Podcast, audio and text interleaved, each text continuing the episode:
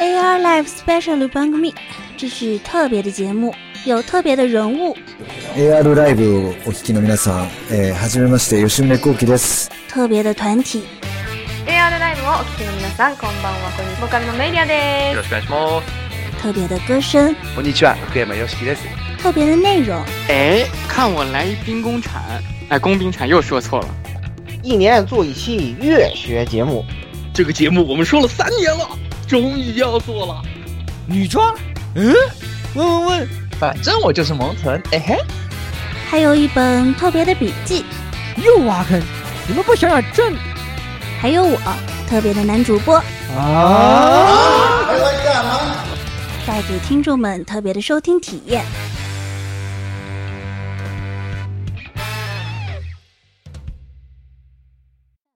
あの子がスケートボード蹴って思って通り飛ばす雨どいスラッと滑っている闇が各位听众朋友们，大家好，欢迎收听 AR Live 第 SP 五十四期节目啊！我这边是老顾老师，嗯，大家好，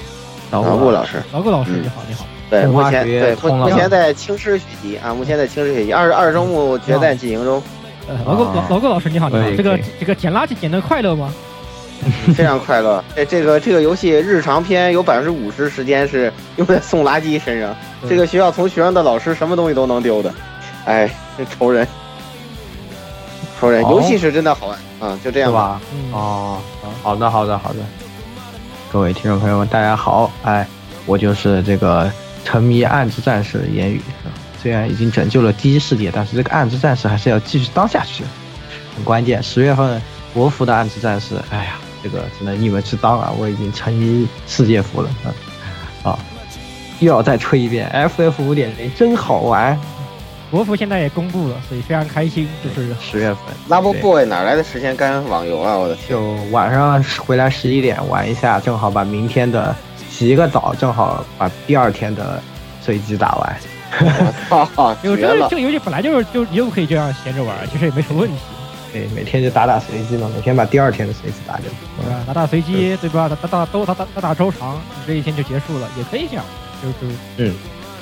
好，那我来了。嗯嗯。哎，各位听众朋友，大家好，这里是那个啊，这个在国际这个单暗之战是单的乐不思蜀的这位小野啊，当然国区还是回去，还是还还还是要回去玩，因为毕竟那边主要的。哎，十六现在已经混进了这个日本人的队伍固定队里，是的，天天晚上和。日本人、日本大哥在那边打的不亦乐乎。日日本一点钟开团哦，日本三点钟结束，也不知道是怎么玩的，太恐怖了。我不不是很懂这种干地啊。还还还行，就是国内时间两点钟也还是能接受嘛，是吧？主要是他们日本人这个很能干，我是服气的。尤其是有个我们龙骑大哥，就是自称专业声优，然后天天然后天天在线，嗯。事务所没活是吧？声优现状，事务所没活，天天回家打 FF。好，行，那这个下一个来，我们这一期的嘉宾来，小峰。呃，大家好，我是昨天刚刚见到的深见登美彦老师的小峰。哇，羡慕的我变形了。呃，对，据说这次深见登美彦老师因为传说不是他不能坐飞机嘛，然后坐了四十多个小时的船，然后来到上海来签售。哇，对，看到本人就特别开心。那你感觉就签到了吗是？没签到，那你那你说了半天，我们都以为你签到了，好吧？对呀、看进去看到了。对了对了对了，我去，真的粉丝哈，就算贴不到啊，近距离看一眼也是很好的嘛，是吧？嗯，哎对对对。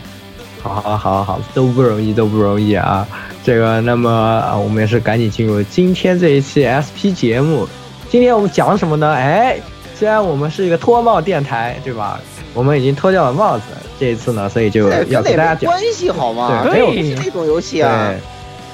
我也没说是，对吧？啊，对吧？所以说，我我们作为一个 AVG 游戏真爱电台，对吧？哎文字冒险游戏真爱电台啊，今天要给大家带来的这一款游戏，是吧？是一款非常非常牛逼的文字冒险类游戏。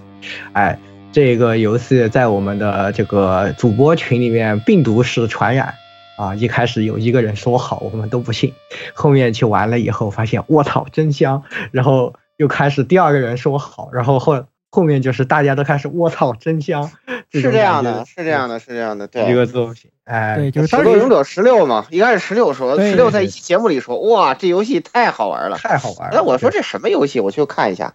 我说哦，这个游戏正好那个上次他打折的时候我错过了，但是十六安利完他又打折了，感觉像是就连续打折两次，对感觉像是就是向我在招手那种感觉。对，然后然后我就然后我就买了，买了之后我一玩，我发现我靠，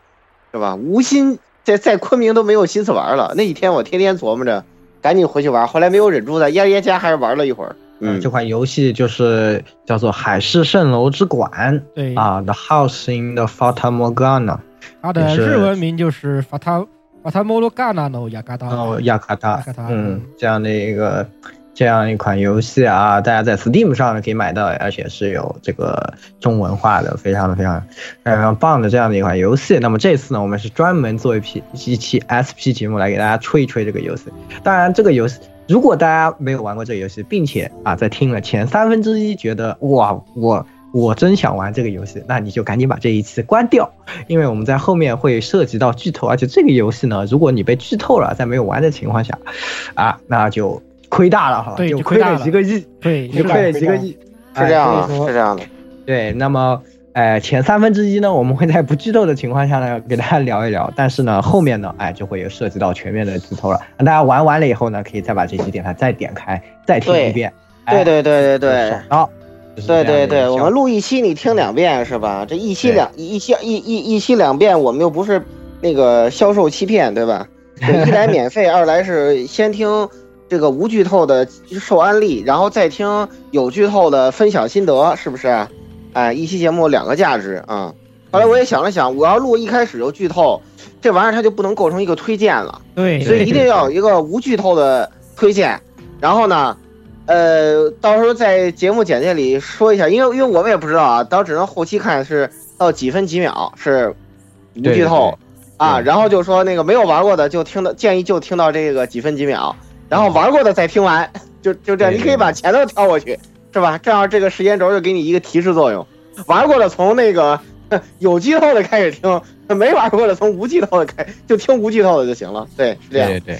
嗯。哎，那赶紧进入一下这个无剧透的部分啊！为什么我们都把它吹爆了，对吧？对，然后那个歌这部分正好那个言语查完了，我就特别愉快的甩锅给他了，biu 就让让他让让让让谷歌娘言语给待会儿给大家说就行了。那么 A 部分呢，我先给大家说一下啊，这正好让让写故事的小峰也也分析一下啊。然后呢，一这个作品啊，呃，应该说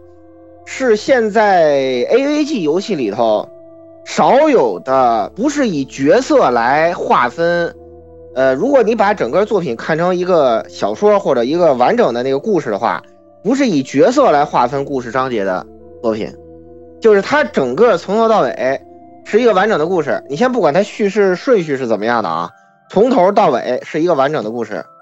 啊，当然这种线性改编也有，对吧？但是其实那种东西它也有角色性，比如比较典型的《命运石之门》，对吧？嗯它也比较典型，就是它比如线性章节里头会有一个章节以它为主，然后再下一个章节它为主，鹰大战不也是这样子，对吧？嗯，哎，但是它不是，它不是以角色为中心的，它始终就服务于自己的故事，这是它这整个剧情结构跟绝大多数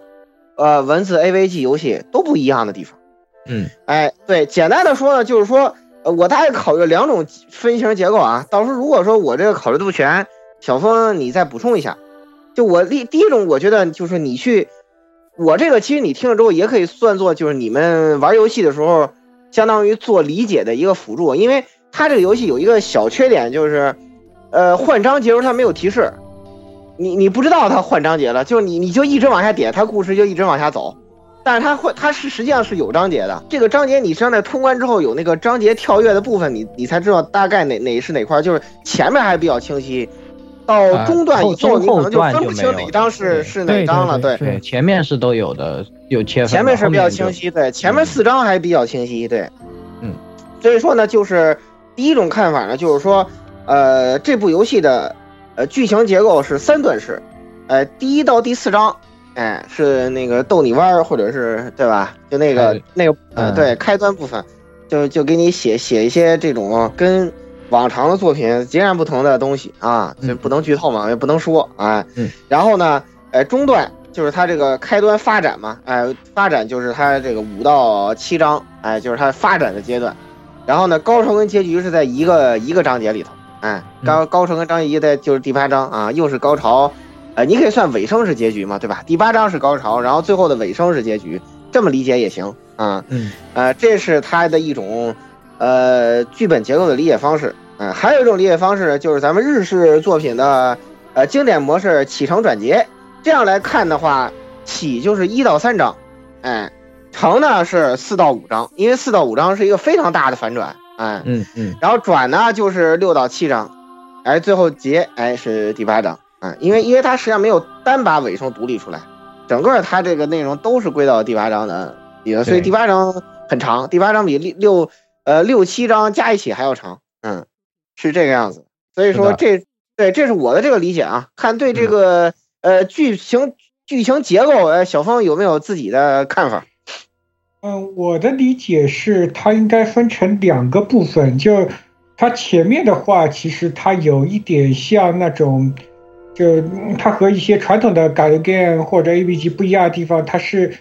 有一种类似于编年体的这样子的叙事的感觉。因为它前面一到四章的结构比较明显，它是每一个故事它都是说打开一扇门，我们就就类似于翻开翻开一本书的某一页，然后去讲这个故事，然后它每一个故事它是年代感非常分明。嗯，其实一到三章的话是三个不同年代的这样子的一个故事，所以我我的理解的话，它是类似于就是像那种传记的那种形式，编年体的这种故事，然后到到后半部分的话，它就是把故事全部都打断，或者说把所有的时间线跟人物都穿插在一起嘛。然后它最后总的来说还是说，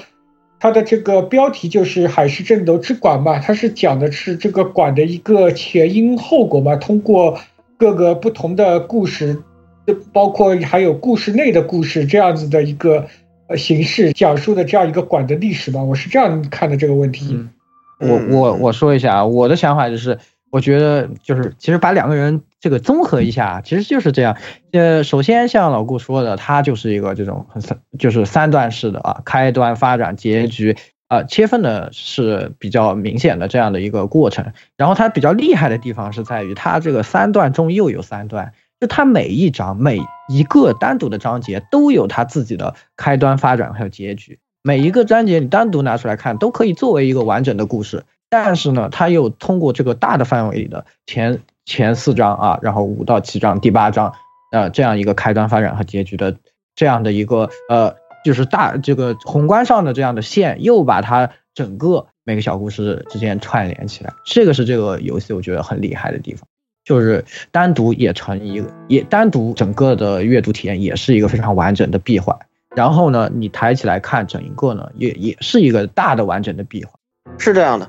呃，刚才正好说到那年代史嘛，那个就小峰说这个提醒我了，就无剧透的稍微补充一下啊，因为有些可能历史知识不太那个什么的人，可能不太清楚他那几个章节所处的大概的时代啊。反正因为我也不提剧情嘛，我就大概说一说。就第一章的时间呢，大概是欧洲，呃，走向近代史的前夜。就是欧洲欧洲近代不不不是不是不是欧洲近代不是是在文艺复兴之后了。欧洲近代史开始，我们认为是三十年战争啊，三十年战啊争对，威斯法利亚合约。实际上，他那第一章的年代是三十年战争开始之前，就马上就要开始了，就在十七世纪初嘛，马上就要打三十年战争了。这是他第一章的时间点。第二章时间节点呢，是在拿黄席卷欧洲之前，啊，又是一个非常微妙的时间点。哎，你看过过了没多久，对吧？科学家岛就个矮的出来横扫欧洲了，是吧？哎，是在拿黄横扫欧洲之前。第三章呢，是在美国南北战争之后，啊，西部大开发的时候，美美国应该叫什么淘金热啊，什么东西？哎，西部大开发的时候，因为当时里提到了一个什么和什么，对吧？哎，他不是要要要修一个什么东西吗？哎，是吧？对对对，是贯通东西的，是不是？对对对对不对？他的背景不是美国嘛？他不是要修一条铁路贯贯这这应该不算剧透吧？啊，那不算。贯穿东西的嘛，实际上就是对那那个时代就是淘金热的时代嘛，也是就是他他每一个剧情都都是在一个风云变幻的这个时间节点。第四第四第四章比较考验你的水平。一零六六年有什么事儿？可能很多朋友不知道，中世纪啊，哎，这时候是吧？历史老师顾老师嘛，对吧？老顾老师不是假的，对吧？老顾老师是真的。一零六六年，欧洲历史上其实是有一个非常非常重要的事儿的。当然，其实发生在那个之前，当时是什么？有一件非常重大的历史事件，就是罗马正教会正式脱离君士坦丁的教会的正朔，他自己自立了，就是东西方教会大分裂。呃，主要的争论的点是，就是耶稣在最后晚餐吃的馒头是，不是面包是发面的还是死面的？这是他们主要的分歧点。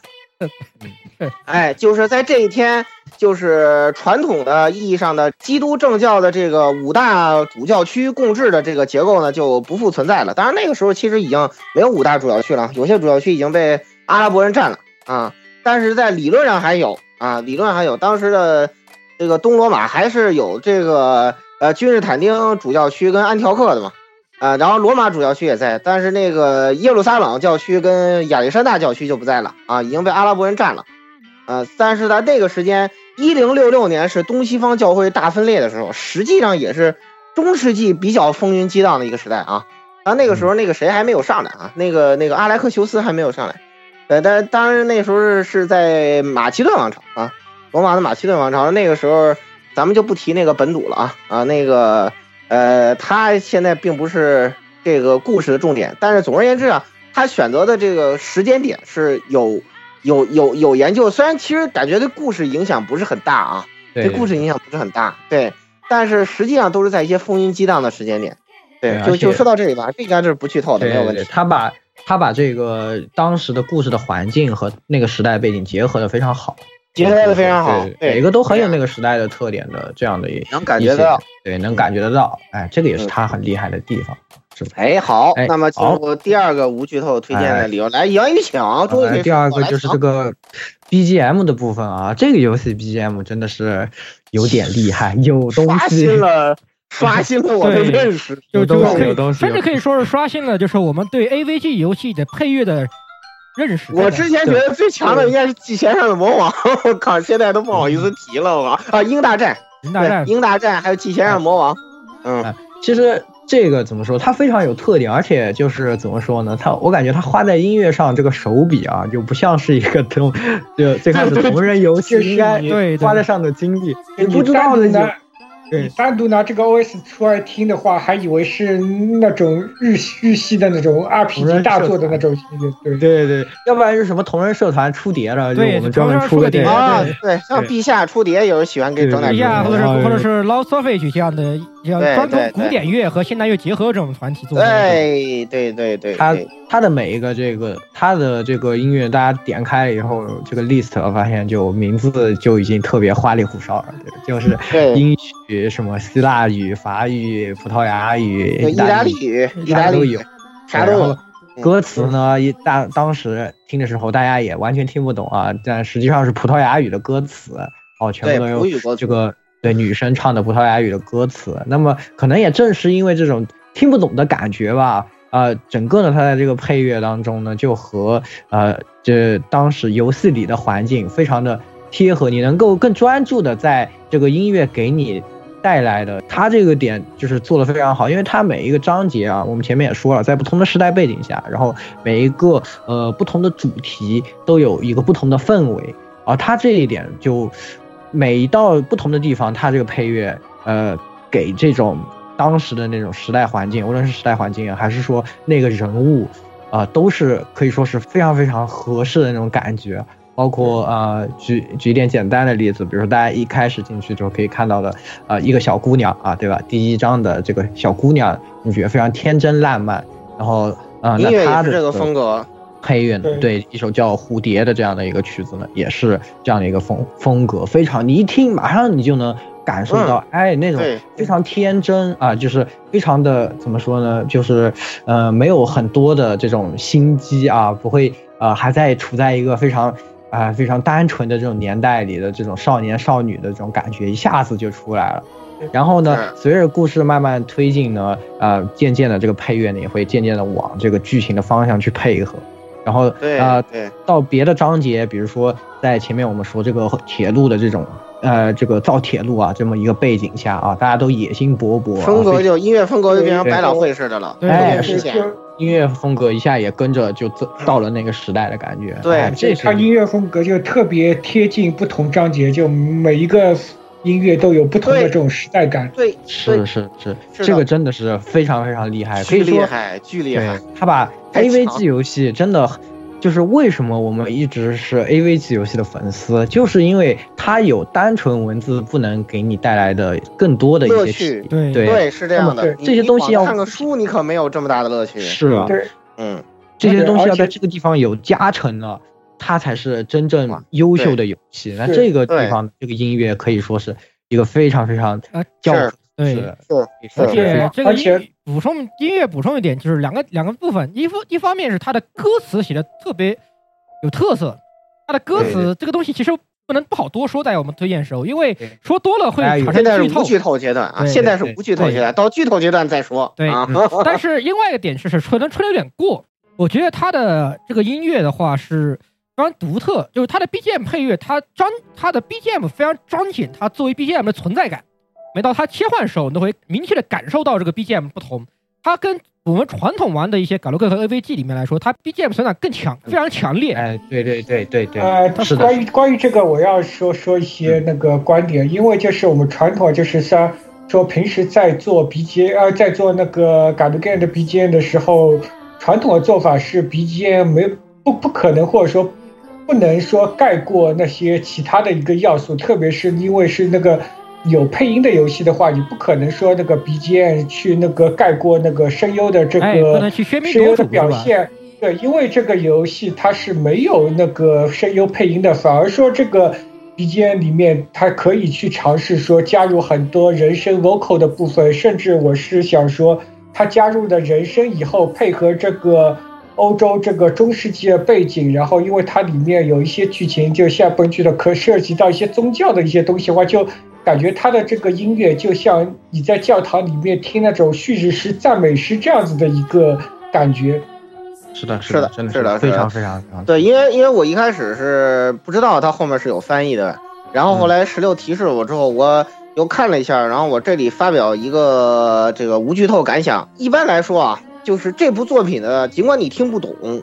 但是呢，你完全可以感觉到这个旋律所表达的意境跟剧情是相配的。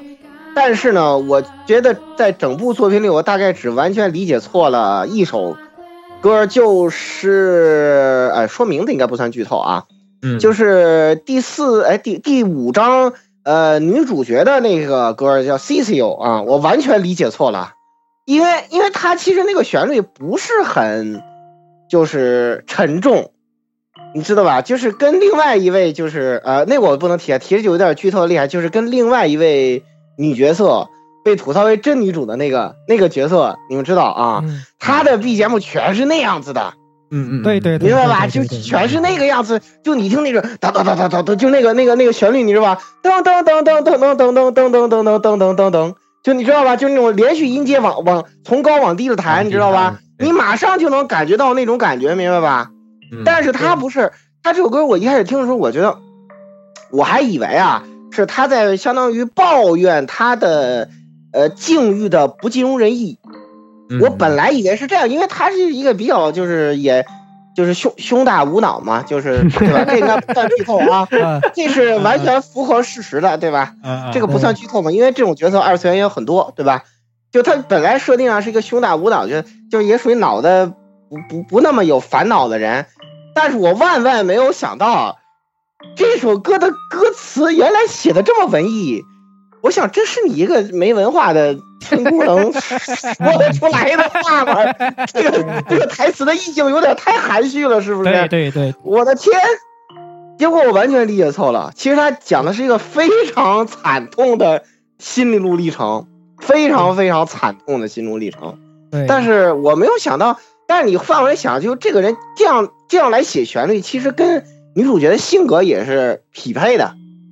就在那种情况下，他被他到那里去，他还想着要乐观一点，是吧？对，就这这应该没在剧透边缘疯狂试探了，已经对。但是在无剧透这块，我就我就说这个意思，就是这首歌，呃，大家玩到的时候可以去仔细听一下。反正我当时是理解错了，我提示你们一下啊。嗯。所以到时候你们去听的时候，你可以看看，如果你要是一遍理解对了，那说明你你很厉害，你比我强。我是理解错了，我真的是理解错了。对，他的歌词就是你回返回去看后，就发现他会他对角色非常贴切，呃，定位非常准。对，大部分你他写什么，就你基本上你对他的理解都是。是他角色，他用我们现在话说是非常角色歌，一定程度可以说。角色歌，对对对，角色歌，角色歌，类似于实际上像什么？我我后来我看了一下他翻译之后，我觉得一个最准确的就是，他相当于是就是 stage 里面舞台剧里头。他们唱的歌，这个角色出来，对对对，是是的，是的，是这样的，完全是的，没错，完全就是这样，像是就特别有那种音乐剧的那种感觉，就像你去听一个什么法文或者葡萄牙文，就是你听不懂的那种语言的那种音乐剧，你虽然不知道台上他们唱的是什么意思，但是你就能够从这个旋律当中去感受到这个每个角色他的心境和情感。是的，是的，是的，好，非常厉害。好，OK，嗯，那就过嗯。最后一个啊，无剧透推荐就是他这个例会。例会，这个我来说吧，因为风格不一样啊。来，请，对对对，你我本来说你你不知道你有没有咨询点专业画师的意见？我专门去找我我去找团咨询过，我去找六千嗯，我去找团，就是我们这个嘉宾团子喵，他也是个画画学美术的啊。就从从塑造手法上来说，他的这个例会非常接近传统美术，并且他遵循传统绘画手艺的技法。就是因为现在的日本日系 AV G，就是我们看到的这些萌系的作品来说的话，它其实很多东西有些是不讲，就是我们传统绘画法的，它的画面效果是以人群喜好为核心进行画面加工，而这个作品它就非常遵循传统的绘画，而且它就是立体感非常强，它比较注重传统绘画法的同时还注重素描关系。注重物体的形态和体积的塑造，最典型的一点就是这个，就这个这个例会是有鼻子的。你看现在的 A C G 作品有哪有哪个就还有还有鼻子的？对对对对，不仅鼻子，连嘴唇都没有了。对，没嘴唇都没有。它是现在的我们日系的萌系画是非常平面平面化的，所以为什么说纸片人老婆、纸片老文是有它的道理，就是它因为它很平。但这个就很立就很立体，它遵循它的这些这个物体形态的具体描绘，没有做一些高度概括，非常的详实，非常传统。就是这种美术，就是这种，就是甚至是一些用他的话，就是传统美术生一看会觉得浑身不舒服。为什么呢？因为他因为他们天天都在画这玩意儿，天天都在画素描，天天都在画这种立体立体立体关系和平面关系。是，就是更与与其说是一个这种 AVG 游戏的，更像是那种专业性更强一点的这样的。对，专业更强一些。对对对。嗯嗯，是，这个确实是大家都能看出来，你就感觉感觉到他这个氛围和其他的。就是很不一样，对，就不一样。你看，小风情，对，来小风，对我也请教了一下我这边的一个星座星座的一个画师，他就跟我说，就是这作品的这个画风就是一个很写实，然后有一些这种油画的这种感觉嘛。然后后面是我的一些感想，就是说，因为这这是在这个作品里面会提到一个，他把里面有个角色是日本人嘛，叫东洋人嘛，那就。我我就是说不，我们平时玩的那些，对对对，有平时那个玩的那些日系的感动画，就是一些比较东洋的画风嘛。然后他这个作品里面的一些画风的话，就是偏那种西洋的那那种感觉，有一种西洋的那种独特的美感，包括他的一个写实的风格，包括用的很多那种偏那种暗色调，就突出了那种管系里面那种阴冷的那些感觉，同时他的那个。画风又就是在阴冷里面又带有一些柔美，就如果玩过这样通关的玩家的话，可能就通过我的这描述，已经可能会想到联想到其中的这几个角色的吧，包括他的一些上色的方方法里面，包括他的一些背景，或者是说它里面啊有一个章节里面会出现一幅一幅西洋画，我觉得。这这些东西的话，都是在一些传统的日系的那个感觉 game 里面看不到的，看不到的，看不到的。尤其尤其是那个鼻子啊，我就跟你说，那个西洋那个 鼻子画的好真啊！我的天哪，从鼻梁到鼻孔，我看都要感动死了。而且他那个对西洋那种，就典型西洋人那张这个挺拔的这个鼻子了，太挺拔那个鼻子，真的，那个刻画的非常到位，非常刻画到位。哎，我我我来吹一小一点，来来来，嗯嗯。哦，我想吹一小个点是关于背景，就是里面会，呃，是一个边缘，但是没关系，很，就是我觉得应该没关系。就是它里面有个彩绘玻璃，这个东西会出现很多次，很关键，嗯嗯嗯嗯嗯，非常对非常牛逼。其实其实我刚才就想讲的这个，然后不让我讲。对，就是这个彩绘玻璃，我觉得它特别厉害，就是它画的稍微有一点模糊，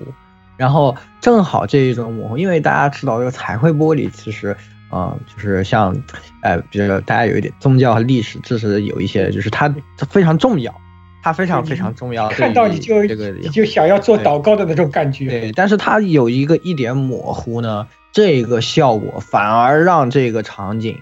拥有了一种更加特殊性的东西。哎，这个东西我就不能再给大家，我又不能再剧透了。对，所以所以说就是就是哎呀，一拍手牛逼啊，真的是不行啊，对吧？哎，确实是太太厉害了。太厉害了，太厉害了！所以说，所以我们这个说到这个例会，其实如果你们作为呃常经常玩蒙皮嘎鲁以及非常熟悉日日系 A V G 文化人来说，看到这个例会，其实有一定有很大程度的劝退感。就是如果你很喜欢蒙皮的，可能会有，对对，一开始会有一点，你会觉得哇塞，这是什么玩意儿？我一开始其实就开始打折，我我被推荐的时候，Steam 推荐里是，你玩过类似的什么什么游戏？就我的游戏库里一大堆。然后我当时一看，我说这个例会是个什么玩意儿？为什么这么真实啊？我靠！所以我当时单次打折我就错过了。嗯，但是你看到后面的话，到某一些关键的场景，那个 C 级它的表现力是一些那个日系画风表现不出来的那种张力。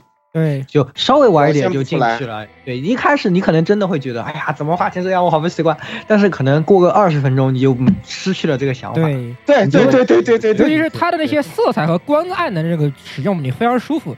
尤其他很喜欢在一些暗的一段剧之后，突然给你一个非常明亮的一个 CG，要求的哇，嗯，天哪，怎么那么棒啊？这个感觉，这个对比度一下就出来了。对，哎，这个是传统的那种稀里花里胡哨这种自然非常明艳的。一般的赶路是体现不出来这种效果的，真的体现不出来。确实确实，对，眼睛都跟都跟球一样大，这个不可能是这个样子。对，怎么回事？对，你哪个画师？哎，好，行，那么我们是不是无剧透的部分差不多结束了？说到这里了。对，好，那么就来就。对，应该到时候加一个什么那个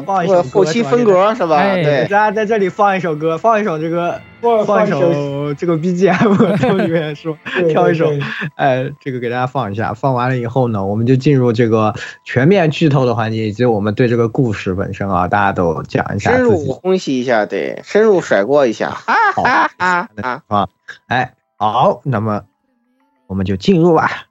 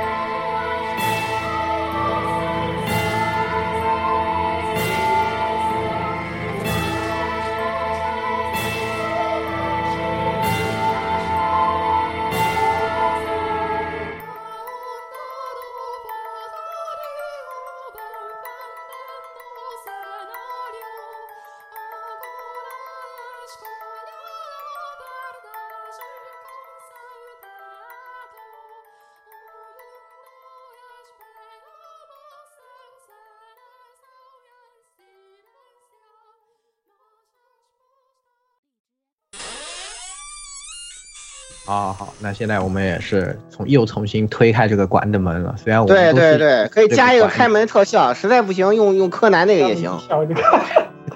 虽然我们都是已经从这个馆里出来的人，是吧？但是呢，今天呢，我们也要重新哎走回这个馆里，那么讲一讲这个到底是怎么样的一个故事呢？让我们在这里吹爆了，是吧？呃我们先来一个小小的引入吧，就是其实最最最开始呢是说，哎我们在一个馆中醒来，女仆和我们说啊，你终于醒了。然后这里什么人都没有，黑黑漆漆的一片。然后作为第一视角的我呢，也失去了记忆啊。女仆说你不要不用担心啊，你握住我的手，我带老爷你去啊，慢慢的回忆起啊，你究竟是什么样的人，帮你找回你的记忆。然后呢，通就进入一段一段的这个故事，在这个故事呢，乍一看之下是和我一点关系都没有的各种各样的故事，但是随着慢慢展开，大家会明白这个之间的联系。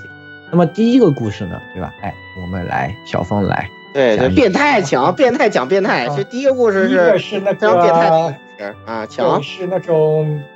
德国骨科的故事，虽然这个骨不是不在德德国 不是在德国，对对对，然后就是推开第一扇门，然后就阳光明媚，春暖花开，然后看到一个那个贵族的小萝莉缠着他的王尼讲那个哥哥，然后说要要哥哥哥要永远成为他的王子嘛，然后大家都知道这种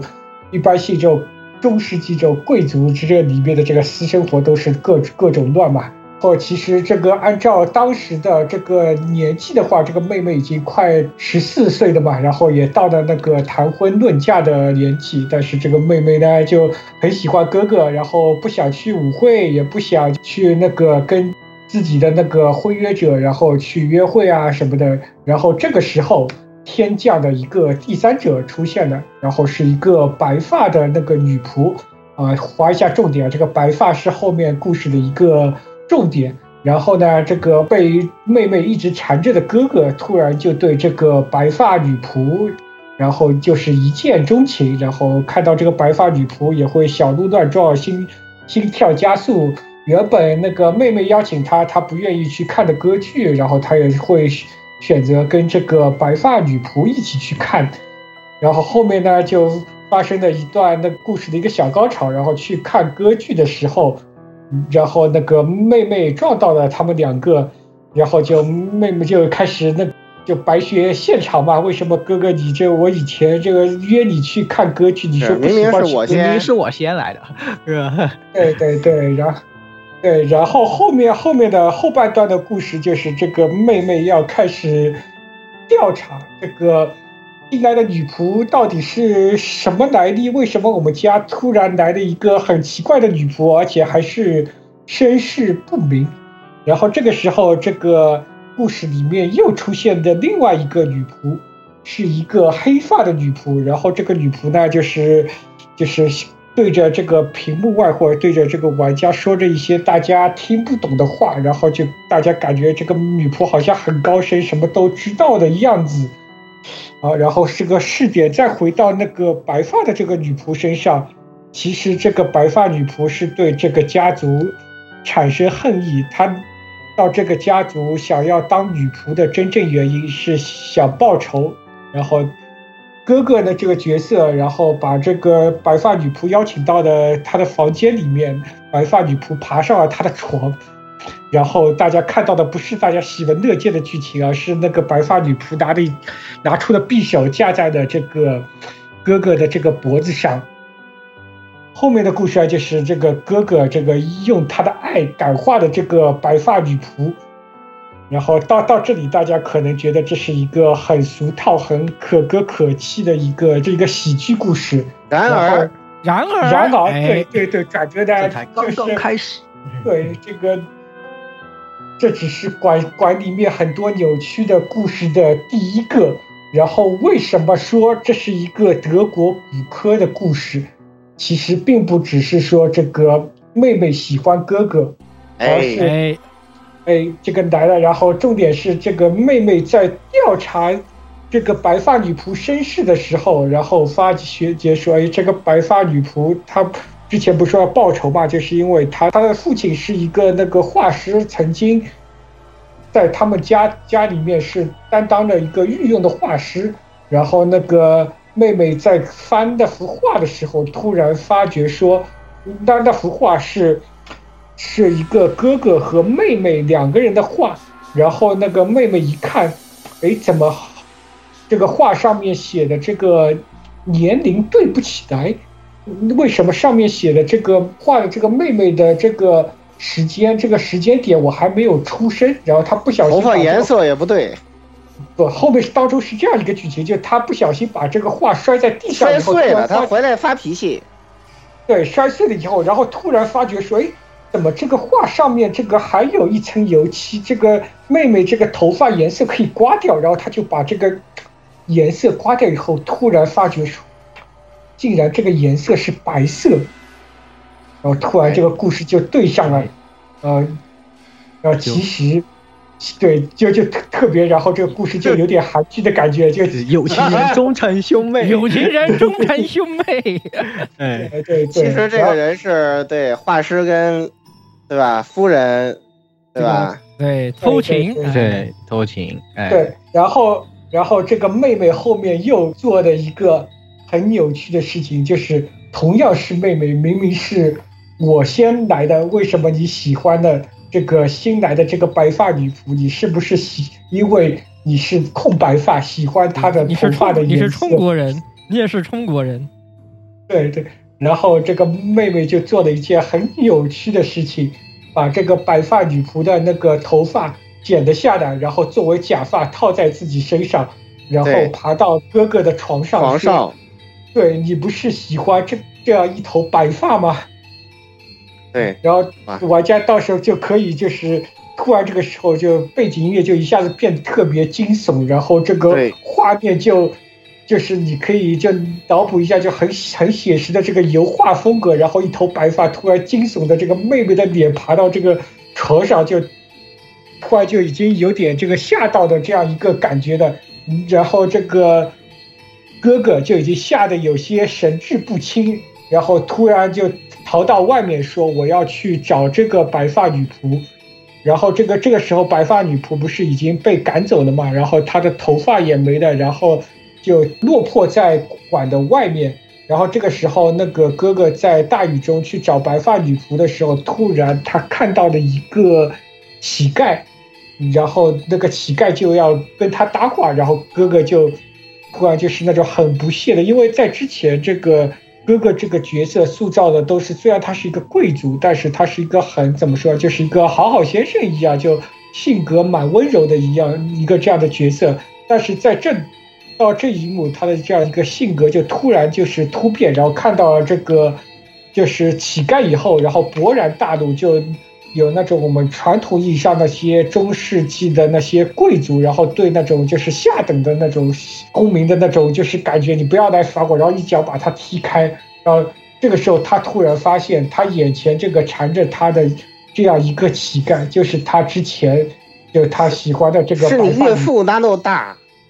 对对对，对他白发女和父亲。然后到这里的话，就是后面的就第二重反转，就是把这个就是男主角就是这个哥哥他的一个性格，就从一个好好先生，然后突然就变成一个很暴躁这样的一个脾气的这样一个贵族的一个反转。然后到了这里，差不多第一扇门的这样一个扭曲的故事就讲完了。哎，对，然后后来他哥去出家了，嗯，出家去修道院了，嗯，可喜可贺，可喜可贺。妹妹妹也就过几年就去世了啊，是他后面会有他生卒年月，好像他过了三年，好像就就去世了，对，没活多长，对，嗯，对，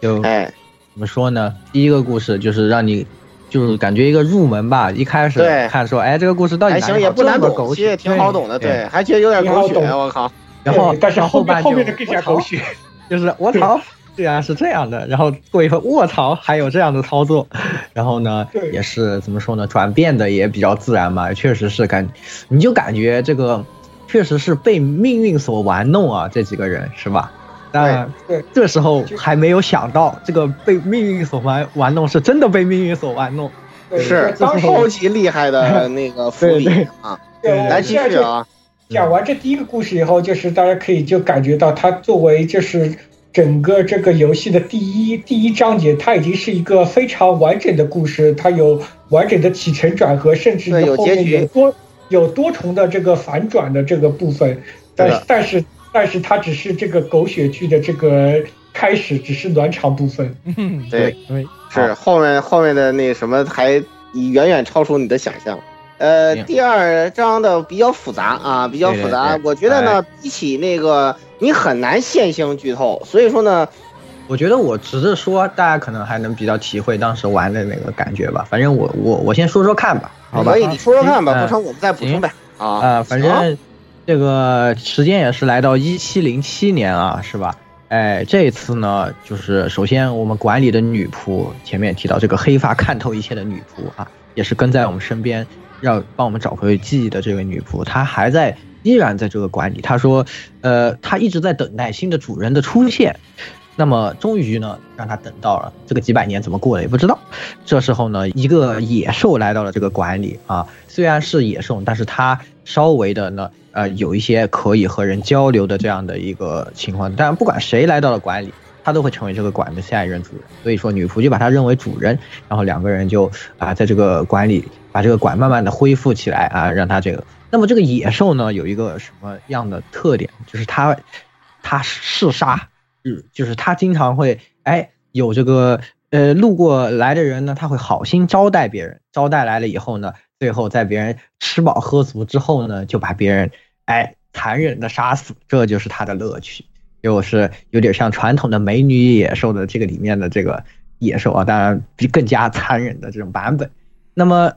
说一开始呢，就是一个路过的商人啊，呃，过进到了他的馆里，那么就在这样一一套这个流程之下啊，就被干死了啊，这样的一个故事。那画面一转，哎，说到这个有一个天真可爱的女孩子宝琳啊，那么她呢有一个呃恋人，那她自己呢，宝琳是一个呃混血儿啊，也是嗯比较有一点这种异国的出身的感觉，当时是在西班牙啊，然后和这一位这一位呢是他的父亲，他父亲是一个日本人，那那这个手下的这个这个日本的旅行商人青年啊。就有有了这样的一段恋情，但是呢，这个旅行商人呢，一直就是对觉得啊，这个国家已经不行了，待不下去了，我要去远处经商啊，但是我还是会一直爱着你，就发生这样啊比较狗血的这样的一个剧情。但是呢，啊，我们也知道旅行商人呢，啊，有一位旅行商人一开始就推开门，啊，被砍死了，非常惨。所以呢，这个宝林呢，也是当然不知道这些事情啊，那么就。也是久等等不到自己这个心爱的人的音音讯啊，就踏上了寻找他的这个路程。又说回这个野兽呢，啊，本身嗜杀成性啊，杀了很多人，都觉得哎不够爽啊。有一天呢，门推开了，进来了一位白发红瞳的这样的一个少女，哎。大家就觉得很奇怪了，这个不是在第一第一个里面登场过了吗？这个人，哎，不是第一个那个人，那个被称为是魔女啊。当然前面我们没有讲到啊，她也是因为这样的相貌啊，被大家称为是魔女。那么这样这个魔女呢，这次又来到了这个馆里，也是一样的，是这个好生伺候以后呢，我们的野兽准备下手了。结果在这个下手之前呢，他发现，哎，你怎么不怕我？你就很怪，别人这时候都已经都已经要死了，就就。怕的不行，你为什么不怕我？他就说，哎，其实我看不见，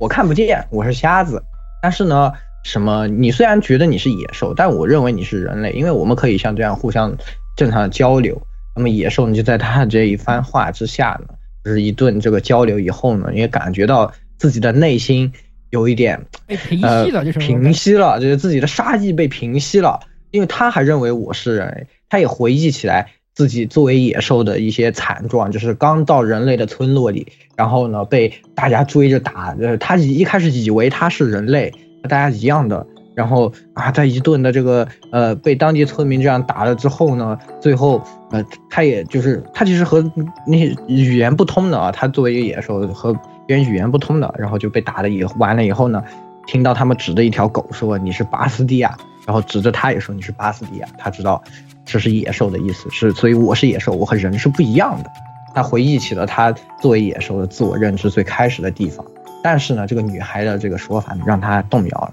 那么，他既然既然这样呢，他也就收手了，就说算了吧，那就养着吧，反正我们这儿有很多物资，也无所谓了。然后就就这个两个人呢，就在馆里过上了这样的生活。慢慢的，慢慢的时间长了以后呢，这个女孩对他的这一种的，就慢慢的冰释了这个野兽心中的这种这种狂狂魔，就跟那个美女野兽是一样的啊！大家就想象一下那个剧情啊。那么走到这个美女野兽的最后一段的时候呢，这时候打开一人敲开了门啊，但不是像美女野兽，是官兵敲开门，就是敲开门呢是同样一只野兽。那么呃，巴斯蒂亚认为他他是要带我回到群落之中，然后非常的恐慌，这时候就马上杀死了这一只野兽。然后他在残忍的杀死了这只野兽以后呢，他回到了女孩身边，告诉她说：“没关系，不要紧，我会保护你的。其他的野兽不可不会伤害到你。”然后两个人继续在这里，呃，过过着他们好人好的生活。那么画面再一转呢，宝林呢，其实在之前呢也是，呃，实际上这个时间线是稍微有一点错位的。宝林呢，呃，是在在这个馆，我们说到这他们在生活的这个时候呢，之更之前的一些时候呢。也是追寻着她的男友来到了这个地方，那么她也是和当地的村民打成一片啊，然后呢，或过着比较幸福的生活，也告诉他们说，我和他最想做的事情就是在海边有一个幸福的生活。完了，这个呃，当地的小孩告诉他说，但那如果是经商的商人的话，可能被当一个管理住的野兽给杀死了，说这里经常发生这样的事情，宝林就非常担心，他就决定一定要去这个馆里看一看。结果呢，在他推开馆的门之后呢，看到野兽的瞬间，宝林说的话，宝林没有感到恐惧，说：“我我就知道你一定还活着。”然后，宝林就被残忍的杀死。画面再一转，原来这个旅行商人不是我们以为的，所有的事情被揭开真相。我们以为旅行商人是一开始被杀死的一个路人，以为野兽是野兽，其实并不是这样的。其实。宝林一直在找的自己的男朋友就是这个野兽，那么他这而他在前面我们提到保护这个女孩子而杀死的野兽呢，却正是宝林，因为他们说的和比其他人是不一样的语言啊，然后并且是不一样的肤色而遭到了当地人的这种可以算是歧视吧，所以说他渐渐的失去了自己对人自己作为人的这个自我认知，而觉得自己是野兽，加上他本身其实内心。隐藏着有这种杀戮的这种习性啊，所以说呢，这让他呃变成了这样的一个野兽。那在他看到宝林的时候呢，他不愿意承认自己曾经作为人的这个，因为承认了就意味着他他承认他他亲手杀死了很多人，这样呢反而是他他的内心也会崩溃。所以在那一刻，他把宝林认为和他是一样的野兽，反而杀死了自己心爱的女人。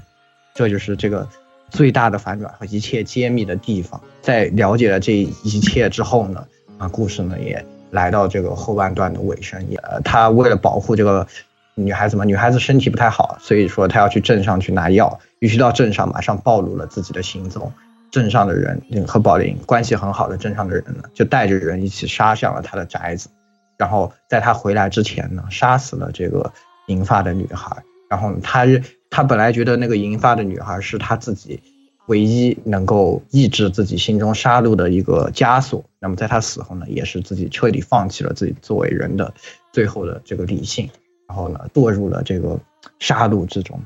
那么啊，就是第二个故事的这样的整个的一个故事。那么它里面呢，其实非常的巧妙啊，有非常多的叙事性的轨迹。从一开始商人和贸易商人和这个主角。这个男主角也说的这个巴斯蒂亚也叫信正的这这个人的这个身份的一个错认，以及宝林的故事的这个时间线，就是宝林的故事是其实是一个倒叙的这样的一个情况。对他他好像姓细田，因为我一开始只看他的姓名，一直不知道他姓什么，后来到打通了之后，我看他好像是姓细田。对对，细田信正，这个马萨。对，信正有皮马萨。有皮马萨。皮马萨。对，然后呢，以及宝林的这个事情的一个顺序，就是在中间的是，其实，在野兽故事的半中央，他就已经杀死了别的野兽，然后到最后揭秘的时候，宝林来到这个馆里，这时候告诉你，这是这个事情是之前的那个事情，这也是一个，也是存在这个叙事性轨迹的地方啊。通过这些这样的一个认知的偏差呢，让第二个故事在揭秘的一瞬间给你带来的那种震撼，包括你对这个角色的这个人性的复杂性，他作为野兽不能称。既他当时的立场既不能承认自己是人，也不能承认自己是野兽，就是他既想承认，既想在白白发女孩这边承认自己是人，但是又想，又又却是自己杀死这么多人，又想承认自己是野兽，这样的一个复杂性，就全部都被带出来。然后，对，就真的是可以说是第二章写的非常非常之精彩，而且叙事性轨迹这种本身存在于小说之中是，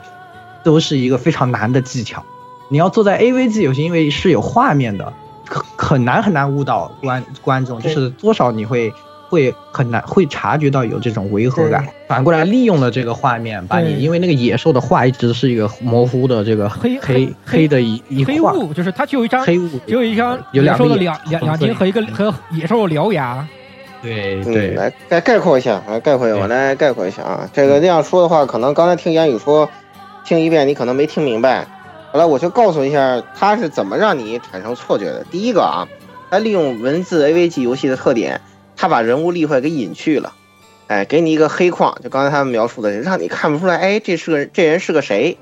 对吧？哎，再有呢，第二重就是时间上的错位啊，这是叙事性轨迹最常见的手法，对吧？他也引用了。第第三点，视角上的错位，就是两个人男主女主分别推进，视角上错位产生的这种错位感。呃，但是最巧妙的，我觉得还有第四点，就是他一开始啊，给你上演了一件无关紧要的小事儿。对对对，就是他杀那个人还特还还特意强调告诉搞个你，他是个贸易商人，旅行商人，对。然后他马上就说有一个保龄人在找旅行商人，就开始误导你了。对对对，实际上你发现那个人只是路人 A，对对，实物实物 B，只是这样一个。他只是一块的时候，你真的以为宝林和野兽是对立的面，就是他们俩有、哎、有相似的悲剧，然后要互相毁灭对方。结果到最后发现，他们那种悲剧不只是不是这样的一个对，对，完全不是这样的，牛逼牛逼，太强了。然后呃，非常推一下第二章的主题曲，那首歌颂海的歌曲太太好听了，太好太强了，太强了，太强了。来进入第三章啊，这个对。硬硬核青梅大战天硬核天降，对硬核硬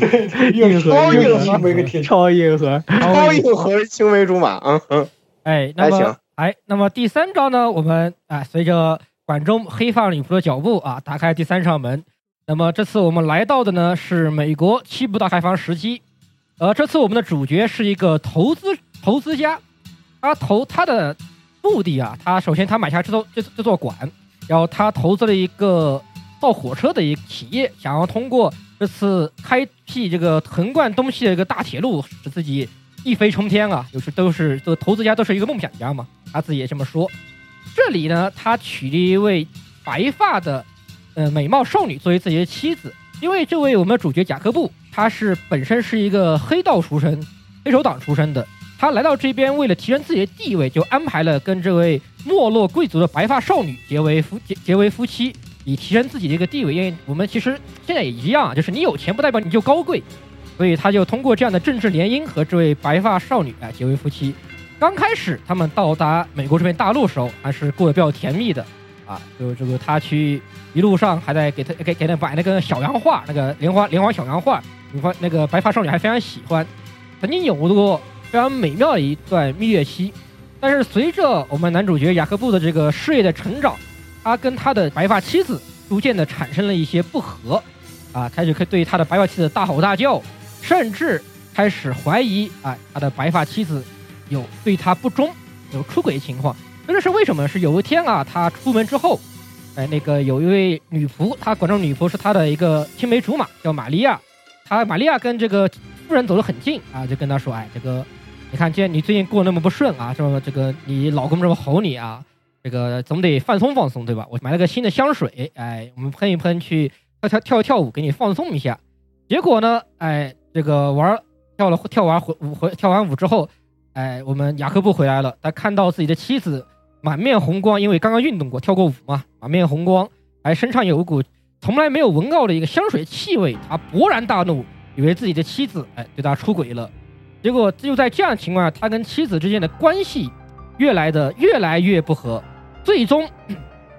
这个雅各布决定把把他的妻子关起来，既然你要出轨，对吧？那就把把你关起来，把你监禁起来。但是他内心其实非常的想去和他的妻子和好，呃，而妻子也非常的想和丈夫啊，我们白发少女想和他想雅各布回到他们新婚那段时间的快乐时期，但是两个人的隔阂却越来越严重。这个时候啊，我们回到过去回忆这个说一下玛利亚啊，玛利亚呢，对于她的发小是都是这个之前还应该说一下，就是她其实女女孩一直在写信，对，然后因为她和玛玛利亚关系很好嘛，对，她每次托玛利亚说交交交给雅各布，然后玛利亚每次都非常难过的告诉他说，雅各布都不没有看，就把你的信直接撕撕了。或者烧了。对，对，就是他们之间的这种误会就一直得不到消解。虽然两个人都怎么说呢，都其实心内心是这样的，但你感觉哎，就是怎么也走不到就是一种渐行渐远的悲情 青春偶像故事。哎但是好回回画面后 面哎，转画风一转，哎，这个玛利亚呢，哎跟他作为青梅竹马，是很久很久以前在，呃，是说西西里岛吧，好像是不是说？我记得是，就是在欧洲那边，他们是西西里岛，对西西里岛，他们是包括西西里岛，你们都懂的对吧？是什么黑手党对吧？就来了，他们归属于两个不同的黑手党家族，呃，两个人是发小，是青梅竹马，以前玩就经常玩在一起，但是啊，发生一件事情，就是我们男主角的黑手党呢，把玛利亚这边的黑手党给吞并了。然后呢，男主角这边的黑手党的老大就是他的父亲，就让他去发展他的家族，去美国发展他的家族。他们已曾经有过这样一段过往。然后玛利亚呢，在之后也是来到美国，就就找到了雅各布，说啊，那个我们毕竟是发小是吧？那个你在这边，那我让那就让我在这里你这里工作吧，我来当你的女仆。哎，就是他们是这样来到一起。最后啊，这个结果呢，话锋一转，玛利亚平时是一个看起来非常活泼，对吧？很外向，很喜欢跟人交流的一个短发短发的这个女那个女孩子。话锋一转，玛利亚露出了 那种恶毒女人的笑容，哈哈哈哈！其实是我在搞事 BGM BGM 一响是吗？对然后，BGM 一响，那个就是玛利亚那个 BGM 特别有特色，对吧？那个 BGM 一响，对对对对对，哎，他那台词也特别有意思，对可以去看看。对对对，就是那种怎么说呢？就是在背后操作一切，但是你们又不知道啊，你们还以为其实我是这样的，其实他他那首角色歌就是，你看那歌词就是向雅各布告状，对雅各布说坏话的那个歌哎词写的，我的天呐！就是他在一 背后一直操作，他就所以信是 信是其实是玛利亚烧掉的啊，然后他还写他玛利亚重新没烧写藏起来了藏起来了，然后重新还写些奇怪的东西，掺杂私货了，以不同的角度，然后把雅各布的事情告诉告诉夫人，又把夫人的事情告诉雅各布，他从中进行了很多的离间。对对哎。对，就那个信是什么？他给他，然后说是他写给那个情人的，对。然后他跟雅各布说是他写给那个情人的，然后雅各布就一直看看了就很气。嘛，然后就都撕了，然后就是就是就玛利亚把那个信的署名都都改成那个其他的其他的男人嘛，然后这样子的话，就是那个女主角每一次就是越是传递自己对雅各布的这个感情，就让对就越让雅各布雅各布恼火恼火，让雅各布越生气。结果最后他雅各布就下了一个，就是给自己内心也算下了一个最终通缉，就是如果就是他希望在那个通车的时候，将对嗯亲自亲手打开关他夫人这个大门，然后跟夫人袒露一切。结果呢，啊，这个玛利亚把这个时间给搞给给混淆了，实际上给改了，把原定计划推迟了，对但是他跟夫人说的是原定的时间。对，然后夫人就非常伤心，就然后走了，走了。雅各布就扑了个空，扑了个空，然后自己非常伤心。这个时候，玛利亚跳出来说：“哈哈，这其实这一切都是我干的，这是为什么他？掏出了枪，掏出了一把手枪，手枪，哎，说这事都是我干的，这我我就是我就喜欢看你这对种，，就我就喜欢，我就是要看你这种绝望又绝望又痛苦的表 情。我靠！呵呵呵呵呵呵呵呵，就是因为你，就是因为你以以前家族吞并的互相吞并的时候，你你把我爹杀，你你爹把我爹杀了，所以我要来找你报仇，所以很简单，道理非常简单。但是虽然玛利亚一枪打了过去，没有打中雅各布的要害，雅各布又掏出了当时他去一枪爆头一枪爆头，哎，把玛利亚给杀了。然后还吐了个槽，杀开枪就打脑门啊！你个笨蛋！对。嗯，这样，绝了，太硬核了，你们俩。太硬核了，太太硬核了。最后我们最后太傻了。他虽然去找花了很多手段，通过很多关系去找夫人，但是也没有把夫人找回来。虽然他事业大成，对吧？已经成为可以说，因为这个事情，他可能称之为当时的美国首富一样的一个非常重要的首富。输了人生，当然输输了不对，应该是赢了这个赢得了这个财富，但是输掉了人生。输掉了人生。凭本事单身，这一张看的我觉得你还真他娘的是个弱智。实际上最关键的一点，傲娇害死人，对傲娇害死人，你就非要写信，你们俩在一块儿的，你非要写信。对，就是其哇实这个东西就在于就在于就是两边都在都不敢当面的袒露自己的心声，起自己的心声，对对，然后就让夫人就算了，女性比较矜持嘛，是吧？你得主动一点啊！对啊，你一个大男人对吧？你还是开拓美国新时代的大男人，你咋就这么这个束手束脚呢情？侣里总有这样的，好啊，很真实哈，非常真实这个是。因为雅各布他是因为自己的这个家庭和出身，所以他只相信钱和自钱和对他比较权力，然后其实他内心比较自卑，你对他自他比较自卑，他自己卑，他对，因为因为他自己 黑手党出身，然后他也不愿意跟他那些那个穷亲戚们来往，来往对对对，就就其实你到最后发觉他的身边其实一个相信的人都没有，他唯一相信的就只有玛利亚。玛利亚，玛利亚给他嘿嘿，对，唯一相信的人还背叛了他。背叛了他，对，哎这呀真的是里也面写的不能说是非常好，背叛，其实玛利亚一开始其实就没有那什么过他，对，对没有那个时候，对就没有相信过他。因为当时雅各波父亲就是跟他说，也不能把我们这个迪迦的这个女儿留在留在身边，对对跟他说你一定要把枪随身带着。对对，因为他比较天真。其实雅各布这个人其实可以他还描写的是带了，其实很好他那枪，还是带了，他不带他就凉了。对他其实写的很好，我觉得整体虽然故事的整个故事脉络一听还是很简单的，但是它里面对人物的那种小刻画细节非常也写的非常到位很好。对，雅各布也是很复杂的一个人，内心其实很脆弱，但是他必须要假装自己非常的坚强，这样。他他他他他他为了开创这个事业，他抛弃了很多东西，他实际上也算是。他觉得我，嗯。他觉得他抛弃了很多，就是他最后也没有认清楚自己真正最重要的是什么。当他所有都失去了以后，他才发现他最重要的，其实对我最重要的东西，我永远都得不到了，对。就会这样的。对，就永远就永远的戒不到，那么这是说这又这也是被命运玩弄的人啊。这！也是一种双重的借不到，实际上这个也是。后面你就知道，从看看后面的剧情你就知道，他活该他凭本事单身。这个人凭本事单身这个活该他凭本事单身 这个人 他是各种意义上的凭本事单身，你知道吗？对，真的是 这真的是这是太厉害了，这你一般人学不来。一般人学不就来，结了婚了还能凭本事单身，这真学不来。这个活活了活了。活了活了活了佛了，哎那么这三个故事讲完，这又与我的记忆有什么关系呢？大家肯定对呀最后就在想啊，对不对？对这和我又有什么关系呢？除了这个白发少女每次都出现，怪的怪的，还有这个女仆就一直也活着，反正我也知道了，你只不过女仆在第蛮怪的，女仆在第三章的故事里面戏份少，戏份少更少一些，越越来越少。对对，几乎没有出现过。对对然后还有就是这个魔女的传说，在这三个故事当中，又有大家又有什么都叫关系呢？对吧？对，大家都叫那个白发的女孩是魔女，那就是意思是这个魔女她传也传闻这个对管是有魔女的，就说这个管是对个魔女诅之管，咒，魔女诅咒。哎，所以他们才遭这些事情。据说是因为魔女有诅咒，所以他们住里面，所以这些人才遭中，大概是这么个意思。那么到底与我又有什么关系呢？对不对？在第四章的时候，哎，哎，渐渐的开始了，来，开始有瓜了是吧？对嗯，开始有开始有瓜了。哎，第四章在这之前啊，有几个比较重要的隐藏剧情，就是不点了，后面会卡关。对，那两个剧情呢，就我先暂时现在先不说啊，在这个阶段先不说。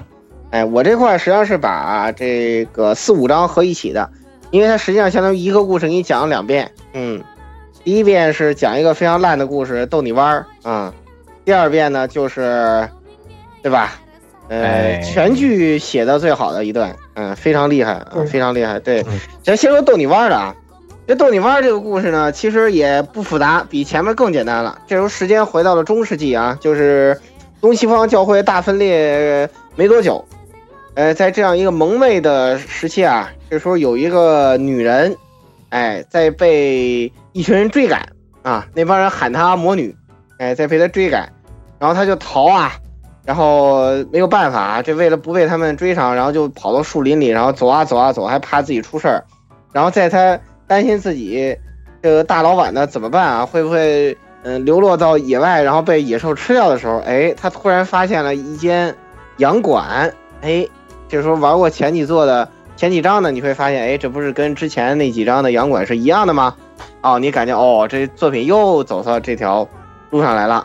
他上去就敲门了，这敲门之后呢，开门的是一个一个一个，我就姑且说他是男人吧，好吧啊，从骨架上看是比较像男人的一个人。对 然后呢，两两人这个事情咱们先按下不表，呃。对对，然后然后对，然后当时那个例会就是你们看到后面那个，刚才他们俩在前面说的那个大玻璃了，就是跟教堂一样这个彩彩色玻璃了，然后上面画着一个大天使，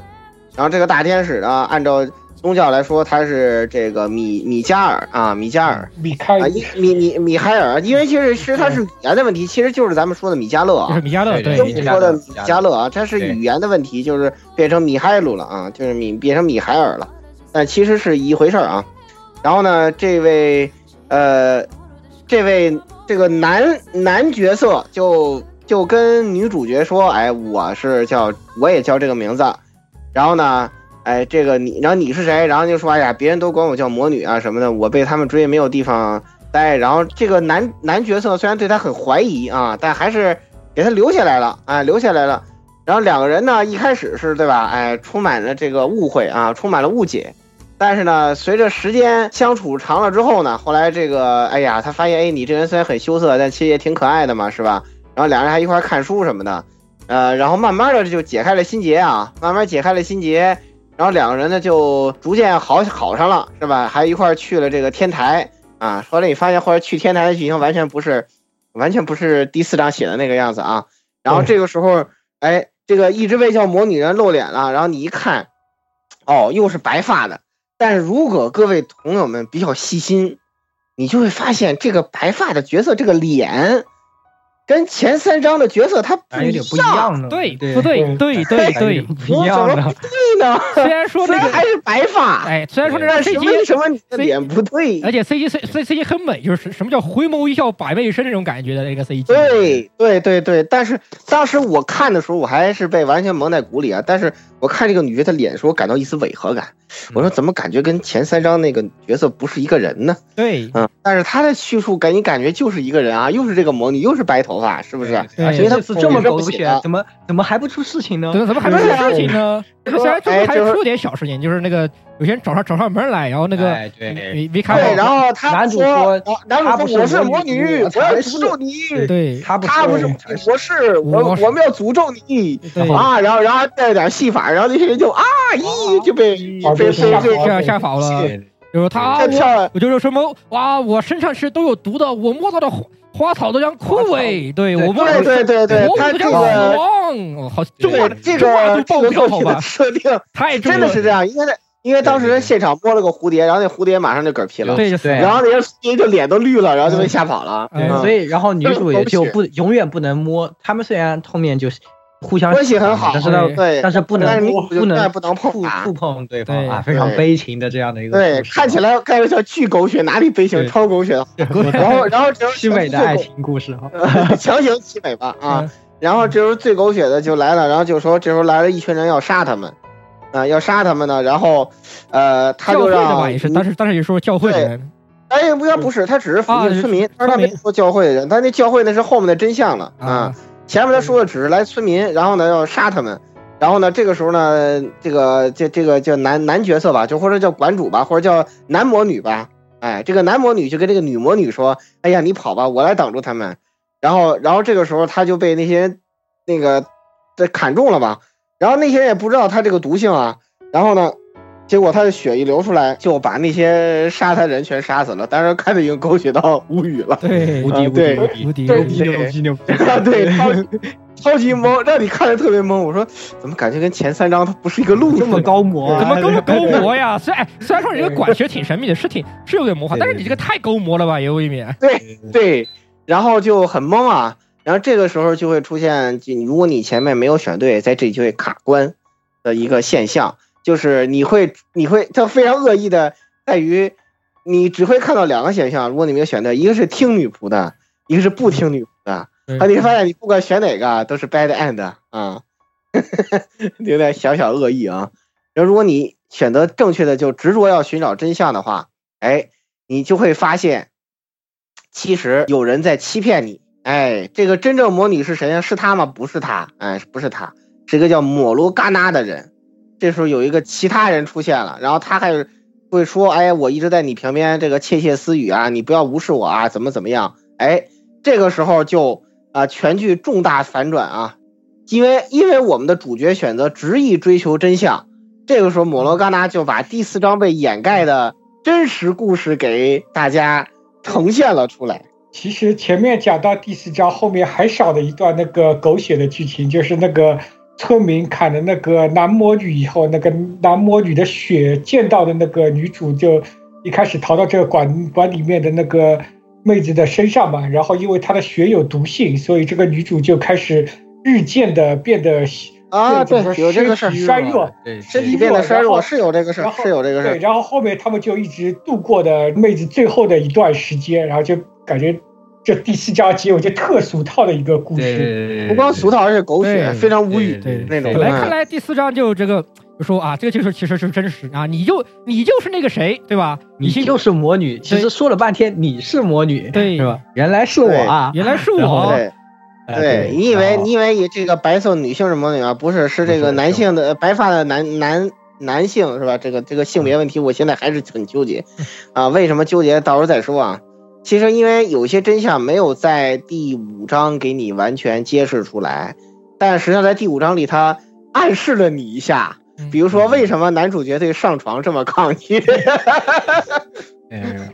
好，那么进入第五章，哦正正式进入第五章啊。对，第五章的时候，其实有些内容的展开，形式上跟第四章看起来完全一样、啊，这完全一样的。对，嗯但是但是有些角色就开始不一样了。哎，这时候你会发现那个叫，其实如果你前面点的时候，它会有一段那个剧情，就在第二章的时候，如果你选对了那个油画，它会有一段那个剧情，就是有一个女性角色，她自称吉赛尔。哎，对，这个时候你会发现，哦，原来这个人她不叫，她不是魔女，她叫吉赛尔。然后呢，这个吉赛尔呢是被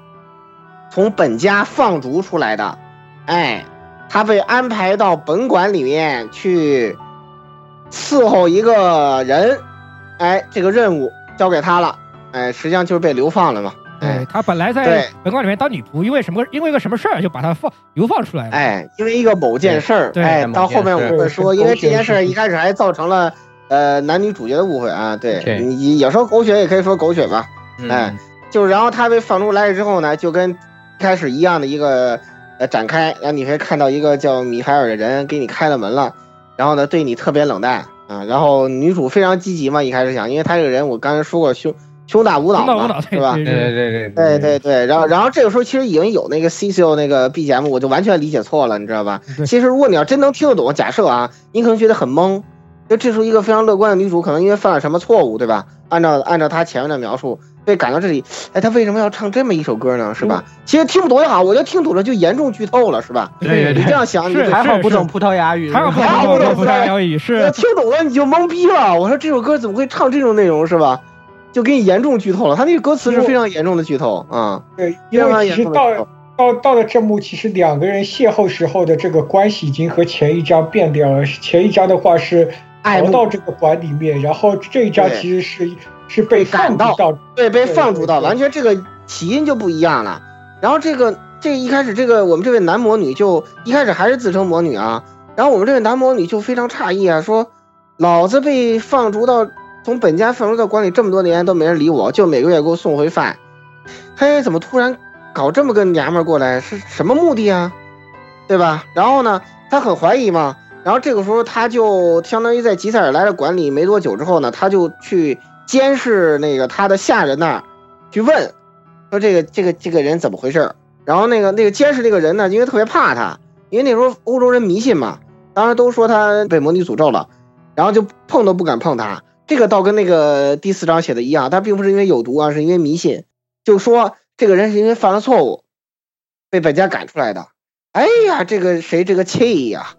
呃，因为一开始他问吉塞尔说，吉塞尔说是他被本家派过来照顾他的，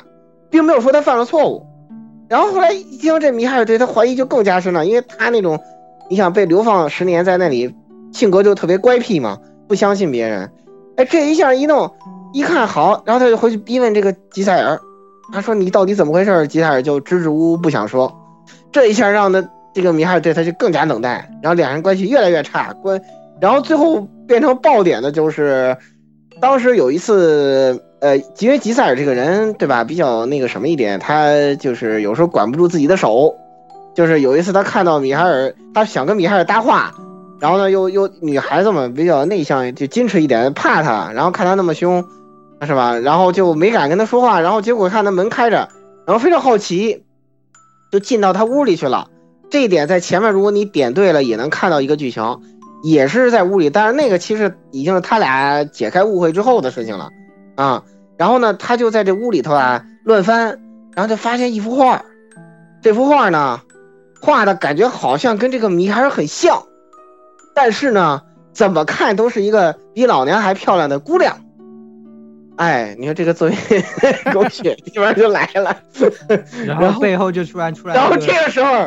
你在干什么？是吧？男主的最大，男男主角可能就从什么这个这个一倍超级赛亚人直接被超蓝了，就就那个那个就那那那种怒气值，对，哇关键是那个脸都不一样，就是本来那个男主其实就一个就一副性冷淡那个脸，就是那个样那个那个表情，然后就很性冷淡，我感觉是某种是一个终极剧透，这究 极剧透。然后就然后这里面就那种凶神恶煞的这个就就拿着把刀，对对对对对对，然后这把刀就激起了女主这种 PTSD，然后就就女主就非常恐惧的就就跑出去了，跑出去之后呢，她等于就离开这个馆了，离开这个馆，当时跑到了一个村里头，跑到一个村里头，其实这一段那首角色歌里也唱了，所以我说不论不懂普语的重要性啊、这懂了哇，这个剧透太太严重了，把后面第六章什么的都给你都给你透了啊，其实。对，然后他跑到这个村里之后呢，这个村里人啊一开始就接纳了他，说因为他们那儿等于是一个法外之地，哎，村民呢相当于他们是一群这个贫苦贫下中农，然后呢躲在这里，然后就不用不用交不用给领主交税，哎，因为这里这里不属于任何任何领主的管辖范围，当时好像是说，哎，对，等于其实也可能属于，只不过是人没意识到这儿有个村儿，因为他们相当于是一一堆流浪者偷偷藏在这儿，哎，就然后建立一个村落，不知道这儿有个村儿，对哎。就都是黑户口，黑户口，黑户嘛，对，就是黑户，就全是黑户是黑户。然后吉塞尔就被收留在这儿，然后就觉得他，吉塞尔就觉得好像觉得自己找到了这个归宿一样啊。一开始村里人对他还不错，然后这时候他就突然发现，老娘心里头有个疙瘩，为什么在这里过得这么好，我还老想着那个老凶我的人呢，是吧？哎，就就出现了这么一段剧情，是吧？然后大家一看也都明白什么意思，是吧？当然，这并不足以让他剧情发生反转嘛。其实真正让剧情发生反转的是因为后面领主来收税了，就是我胡汉三又回来了，就这个样子。然后这个时候呢，因为要收税了之后呢，这个人性的丑恶面就暴露出来了。这个所有人啊，他们一个本来就是那种比较说贱贱民，就连那点基本的那个劳作他都地主家的苦他都受不了的，所以他才跑出来嘛。这一要交税了之后呢，这些贱民就开始互相指责，就是你你家交多了，我们你凭什么那个让我们多交是吧？都全是因为你你交太少了，就因为这种事儿分赃不均嘛。这个时候呢，这个吉塞尔作为一个外人就开始被牵连，因为他比较弱势嘛，相当于在 在这个他们有些人都已经结成家庭了嘛，就是相对来说有一些自己的小团体，但吉塞尔呢就没有没有根基，收了他那个男的呢，想那个什么他，呃，想跟他告白呢，他因为心里惦记那个，姑且称之为男男魔女，对吧？哎，我觉得叫男魔女我心里还舒服点儿，他就不答应。然后所以说这时候那个人就逼他说，你要么你就答应，要么你就给我滚出去。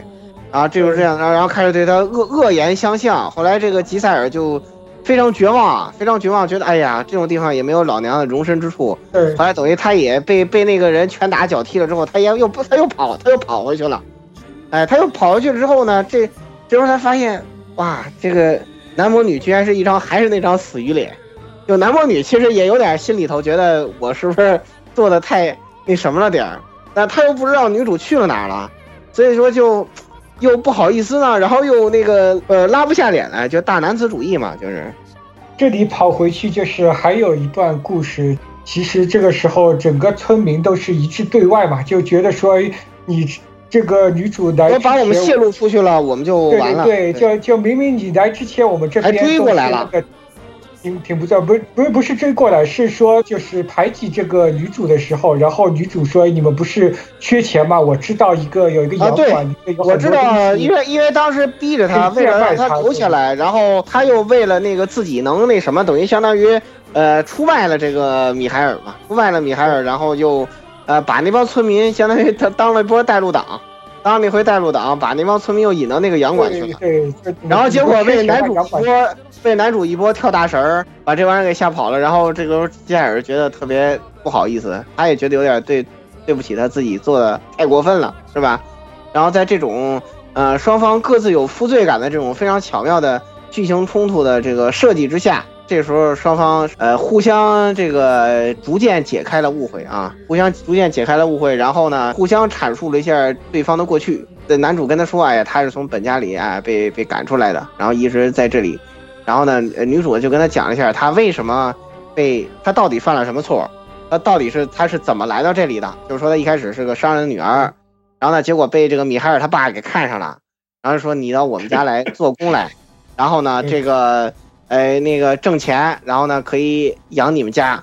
啊，他一开始很天真，他就觉得我老娘也没有文化，能到地主大院里头，是吧？当个丫鬟，这是福报呀，是吧？对对对。然后其实真的是被看上了，他是真的被看上了，他是字面意义上的被看上。就所以为什么我说论不懂普语的重要性呢？这个 C C O 那首歌完全他妈唱的就是这件事情。我的天呐，这剧透的太厉害了。我所以说我在想，这个对吧？一开始。女女主在第五章一出来就放这首歌，真的好吗？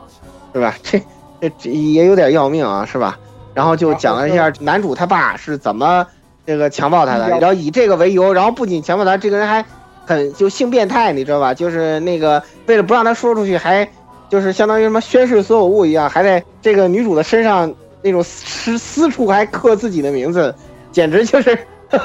史诗级变态，好吧？我觉得为什么男主妈变成那个样子，我觉得跟。跟他爸这个性变态有很大的关系啊。对，然后然后后来还被还被男主他妈发现了这个事情。对，被他男主他妈发，为什么他被赶过来？就是因为男主他妈发现之后，他爸这个缩卵居然还不敢承认，说是女主这个下贱，然后勾引他。勾引他。呃，对，然后主动那个那个现现现身，然后这一下他就待不下去了嘛，然后等于他就被赶出来了。但是这个老爷知道自己做了亏心事儿，所以没有给他。那个施以什么特别残酷的刑罚，等于就只是把他赶出去了而已，呃，把他赶到这个，哎，米哈尔这里，结果对，结果两个人对吧，在这种境遇之下就，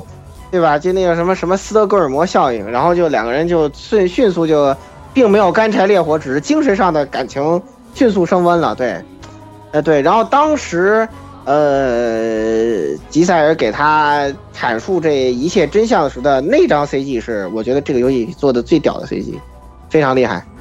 明明是全裸的，但是却一点不色情。我觉得真的是把这个游戏达到了一个境界跟水准，达到了一个非常非常高的水平，让我真是超出了我的想象。然后他是在那样一个状态，就是裸着身子，然后还浑身颤抖的情况下，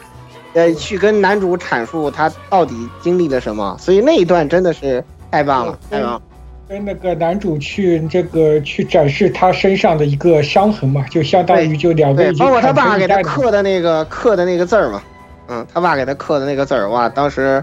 哎呀，男男主角就非常非常震惊啊，然后所以说两个人就关系就彻底好了嘛，然后在一块儿活了很长时间，发了很多糖，发了很多糖，发撒了很多狗粮，俩人天天在这撒，对，哇。然后那个 BGM 也非常好听，那那首歌是吉赛尔向，呃，男主米海尔告白那首歌，非常好，写的特别棒。我尤其还我尤特别特别里面里面有一句话，他我我摸到我好像摸到了个大肥肥大的老鼠，嗯，对，喝喝喝喝。喝，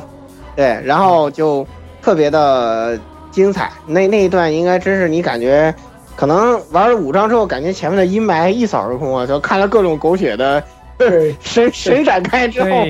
对，突然怎么剧情变得那么甜？对，甜爆了，就是特别特别特别畅快。但是你，当然因为你知道这个作品一贯的妙性，所以你就知道这后面准没好事儿，是吧？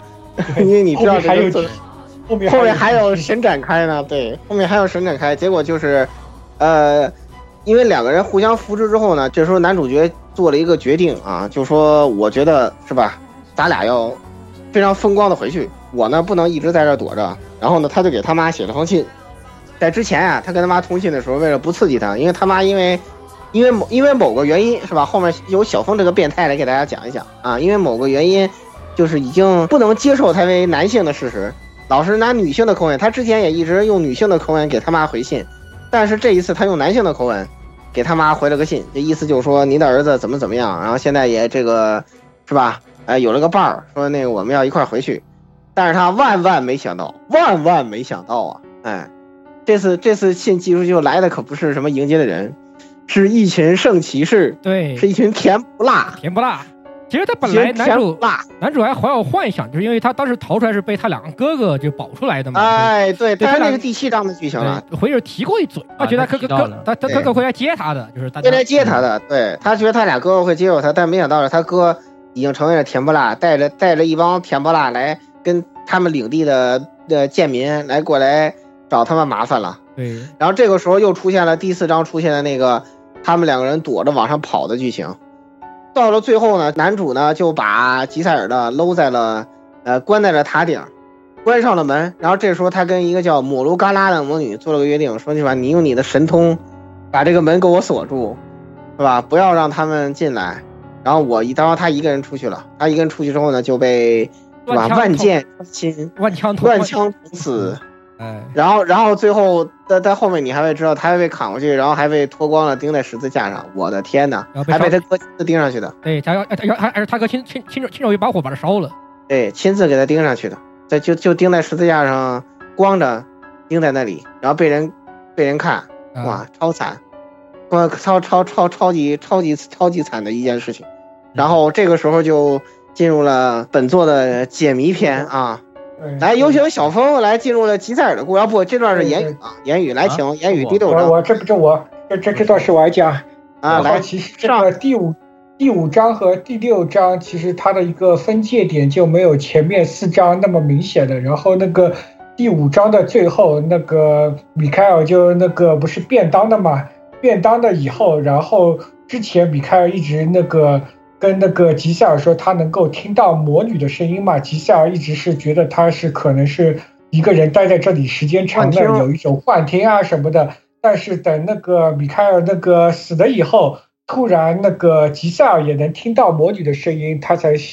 突然想，我之前为什么没有相信米开尔？然后这个时候，这个叫魔都嘎拉的这个魔女，然后就开始相当于去欺骗那个吉塞尔嘛，就。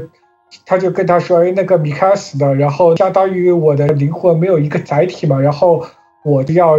让你就是来当我这个灵魂载体，然后我们类似于做一个等价交换一样的，相当于我依附在你的身上，从此以后你就成为了这个馆中的一个魔女，你能够长生不倒，然后你长生不倒了以后，你就能够在无尽的时间的一个轮回当中，能够等到转生的米歇尔嘛。”后来的话，因为这个时候其实吉赛尔已经没有的一个选择嘛，他只能选择说，我成为那个魔女。然后后来就是吉赛尔就在那边馆里面等等等。一开始他那个经过一个很漫长的一个时期，馆里面都没有任何人到来，然后突然馆里面然后出现了一个人。然后吉塞尔就成为了这个老爷的这样一个女仆，后来才知道，另外的一个角色其实就是第一章哥哥那个角色的爷爷。然后就相当于这个馆里面停止的时间已经开始轮回的，后面就相当于就是把前前面的那些故事又重新经历了一遍。一开始的话，那个。在于吉赛尔的换了个角度，角度来，吉赛尔的角度来简单说了一下这三件事，三件事。然后主其实主要目的还是表现，就是吉赛尔这在这个漫长的等待之中，对自己，他已经变成了一个性冷淡了，就因为因为一个人却在那儿那么长时间啥都干不了，那个馆他又出不去。对对对，然后那个吉赛尔不是前面说的嘛，第一。第一章的故事里面就有个白发的魔女到馆里当女仆嘛，然后吉赛尔想我等了那么多年，终于你这个轮回回来了，然后去一看是白发，然后性格好像也是那个原来的性格，但为什么变成了一个女性？然后那个吉赛尔去问，哎，你的名字是什么？你然后那个白白发的这个女仆说我的名字，然后想，哎，好像。是是转身，但是好像又有点不对。然后再再一问，你记得我吗？然后好像这个白发的女仆并没有吉赛尔的记忆。然后后面就相当于就是第一章的这个故事就又快速的这个，而且其实很巧妙，那个场景正是第一章里面被那个哥哥偷看到的，就是哥哥为什么会对这个小女仆有那种。就是一见钟情的那个，就是因为他晚上出去散步，不小心看到这两个女仆在说话，然后觉得没有见过这个人，就就一下子被吸引了。然后那个说话场景正是这个时候的这个。对对对。然后那个吉赛尔就相当于从他的视点见证了这样一个悲剧嘛。又过了很多年，然后突然这个馆里面的人也变了，吉赛尔还是在馆里当女仆。然后突然这个馆里面，然后又出现了一个白发的女性，然后同样名字也叫米歇尔。然后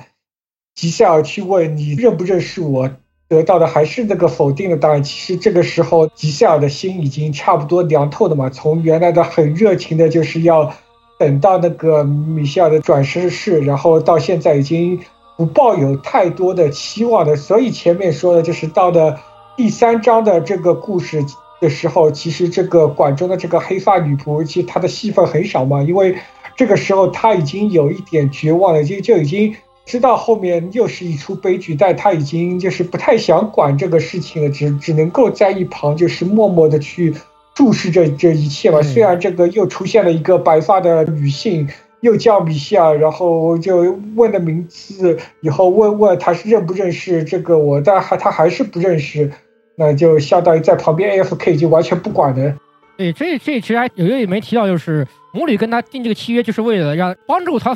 实现你魔女的魔女魔女的这个复仇，还要诅咒这几个人。他要诅咒这几个人。魔女说：“我要诅咒这几个人，你要如果帮他，那你跟我签订一个契约，你帮我，因为我不能现身，所以你帮我在这个里面，就是帮我见证他们几个人的这个对对，然后这个魔女。”为什么要诅咒这个几个人？就是后面的故事会详细去讲。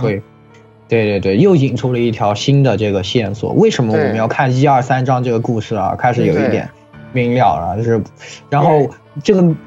为什么米歇尔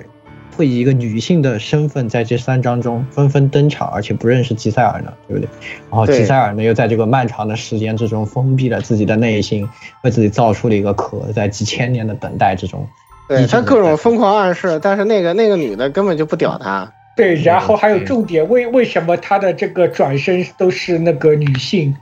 对对对对对对。然后，然后本来这段就加深了你的误会。对，然后再加上那个前面第五章，这个男主一到上床就支支吾吾，然后让你一度误以为是大局已定，然后根本不是这样子。第七章哇，简直是。全剧狗血的巅峰，我靠，目瞪口呆的一个，就就就是没有想到这个地方竟然还能有个转折。对对，后来当时我跟石榴还讨论了半天，我们俩还特意上那种医学词典上去查这到底是什么。对，后来我们得出了一个假说。啊，对，那么我们继续下去吧。说说到，那我们就继续第七章、第六章，其实主要就讲女仆与女仆视点又过了一遍一个事情，又过了一遍，然后讲了一下，引出了这个摩尔加纳要诅咒这几个人这么一个事情。然后虽然，但是男主还是因为就我们已经判明了，就是我就是男主嘛，就是米歇尔，他还是想要拯救女仆，让他脱离这个诅咒，然后我们在一起。然后，但是母女嘲笑他，哈哈哈哈哈哈！你是不是忘记非常重要的事情？重要的事情，你你跟他是永远不可能在一起的。在一起的，然后我来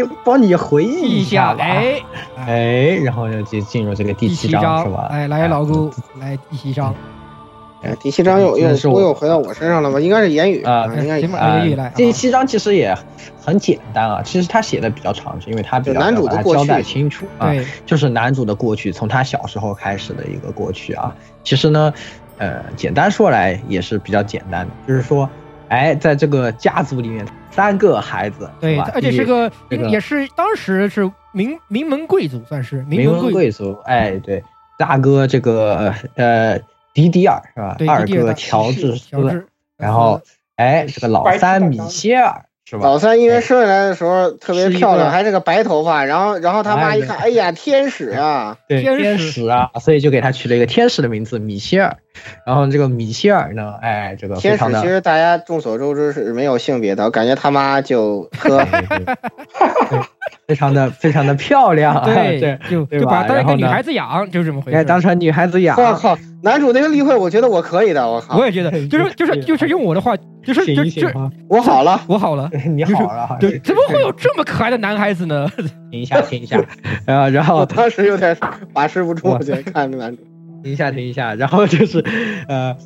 就是虽然男主整天教她这个绣花是吧，做做一点这种女孩子该做的事情但是人家不喜欢这个，对，我喜欢干嘛？我喜喜欢和哥哥下象棋，哎，然后天天跟他然后两个天天哥哥腻在腻歪在一天起，对他出去天天我想当骑士，对，我要出去打，对然后还还跟两个骑哥哥出去骑马，哎，骑马啊，我就想骑马，想想握，想学剑，对吧？对然后哥哥也很，呃，就是本着宠着他嘛，哎，不是稍微也就教他一点啊，有时候对，虽然不愿意说，哎，你不要干这个，你女孩子干嘛？那你想玩吗？玩一玩，玩一玩可以，就这种感觉。有点不对了？已经他妈就觉得哇，这个人下去不行啊，这个人，这个女我们贵族家的女孩子这样下去怎么搞，对不对？然后这时候，呃，二哥乔治斯的未婚妻艾美也来到这个家里了啊，然后就这个艾美呢长得又比较漂亮啊，又比较那个啊，妈妈就说，哎，你去多陪她玩一玩，让但让她认识认识一下自己作为女孩子的这个教她一下三从四德啊。对教她一点这种。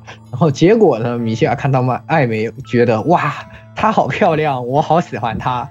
然后就 就要对她下手。对对对对对，就变成了这样的。然后呃，这个艾梅呢觉得是，哎，我就没办法陪一陪这个陪陪妹妹，呃，这样子的。然后呢这，个没想到米歇尔居然就是慢慢的、渐渐的对艾艾美产生感情啊。然后呢，有一天想要吻她，让艾美突然意识到，啊，艾美就在背后艾梅这说个艾梅这个侄女就感到强烈不适，对，强烈不适，然后在背后就说他怎么这么恶心？早知道他是这样想的，我就不要陪他玩。这个还正好就被米歇尔给听见了，然后米歇尔觉得受到了莫大的侮辱，他一直就觉得自己是一个男人，就是关他他关键是他对自己的性别其实很很那个很怀疑，其实对。其实那时候他他还是很他还是很怀疑，对对他很他是。他一开始很怀疑，这个艾美是那个他他不是那个他和大哥有一腿，然后这个被那个知道了，还还就被米歇尔知道了，米歇尔就想用这个去去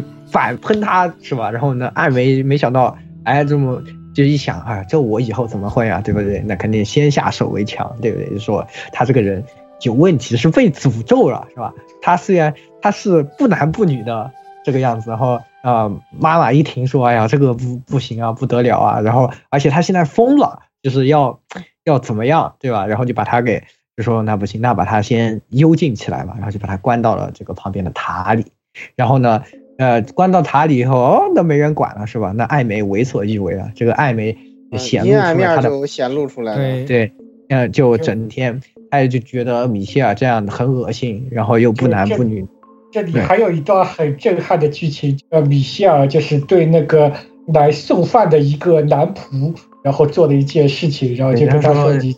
他说我和你到底有什么不一样？对不对？你赶紧把衣服脱掉，你把衣服脱掉。我最后哦，看然后他一看说：哦，原来男人该有的东西我没有，我没有。然后对，这时候候有一个很关键的点，当时我跟石榴讨论了一下，后来我们查到一个医学名词，这叫做男性这个甲型呃那个两性畸形。对假性两性畸形就是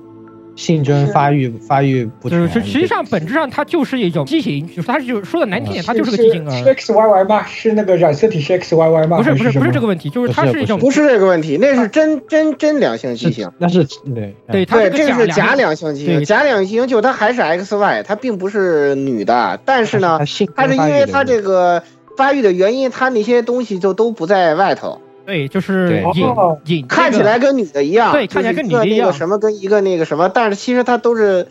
哇靠！我感觉他这个阿姆斯特朗炮是 哦，懂了不能再往下说了，对不能再往下说了。反正就是这样的，就是他他是这样因为这样的一个医学上的比较少对，见再加上的。她一开始也是确实是比较瘦弱嘛，看起来像个女孩子一样。对瘦弱不能见光，白发对这些这种，他还有白化病嘛？对他他有白化还有白化病，就是典型的遗传，整个人就遗遗传遗传病的遗传病缺陷，所以说然后说他他中途他刚好又发生一次异变，就是他的男性体征开始就是外男性外征，第二性因为因为他是假性的嘛，所以说它这个睾酮还是有，他的睾酮还是有，但还会出来。然后就因为睾酮的原因，他就是对，他就保持着一个就是那个没有那什么的状态，然后变成了一个特别魁梧的一个男人。性，对，就是就除了该有的东西没有，但是外形上面越长越像男性的时候，对对对，在那个年代的医学没有这些东西，所以就被迷信给那个，他们 哪懂这个呀？哪那个中世纪人哪懂这个呀？我他们还没事儿，他们那时候看病就是两种方法，一个是放血，一个泼油，对对然后有伤口就给浇热油嘛。那个时候他们对，包包括包括放学，后面还会也会讲到。对，所以呢，问题就这个他一这时候才对自对自己的这个性别产生了一个那个，原来我真的和别人不一样，然后自己也对自己有一个怀疑，并且艾美呢，就因为觉得他很恶心，而且掌握了他把柄，就天天在这个地方虐待他，对他进行百般的折磨，然后并且不告诉家里的人，就家里的人以为他过得好好的，只是在这边，艾美还天天主动给他送家里还觉得他是好人，哎呀，不计前嫌，这个这个，哎呀，有点像第三章里面那个情况啊。对，有点像那 那个玛利亚那样。玛利亚那个情况啊，然后就大概就是这样的。然后呢，他就在这个塔里呢，就每天就忍辱负重，最后不但失去了自己的这种自由，失去了自己的尊严嘛。然后就呃，但为了活下去就没有办法。然后呢，就像这样，他过了非常痛苦的，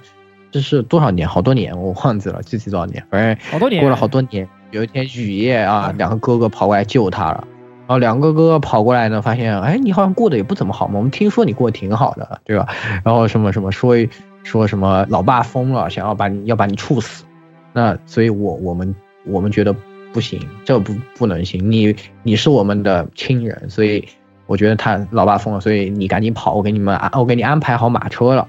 然后呢，他也是非常痛苦吧。他在走之前呢，呃，还是很感谢哥哥，但是呢。自己对艾梅这么多年对她的这个待遇呢，虽然心生恨意，但是呢，在这个时候，他问哥哥说：“你觉你和艾梅还过得好吗？”他说：“他们不但知道了这个叫什么艾梅，因为他在那个时候说了他偷情的这个事情嘛，然后就，呃，说是哎呀也没什么，只是年轻气盛什么之类的，就现在过得挺好的呀。”他一听呢，心就软了。就是这里也是一个伏笔，就是表现了这个男主无限的圣母本质啊！哇，这个男主超圣母了，到后面。到后面就成了真的圣母了。对对，的圣母。对，然后然后这个这个时候男主的情况就是那个两个哥哥对家里人谎报说他已经被处死了，对对，然后帮他逃到这个馆里，然后最后呢，他也问两个哥哥说：“你们觉得我是你们的弟弟吗？”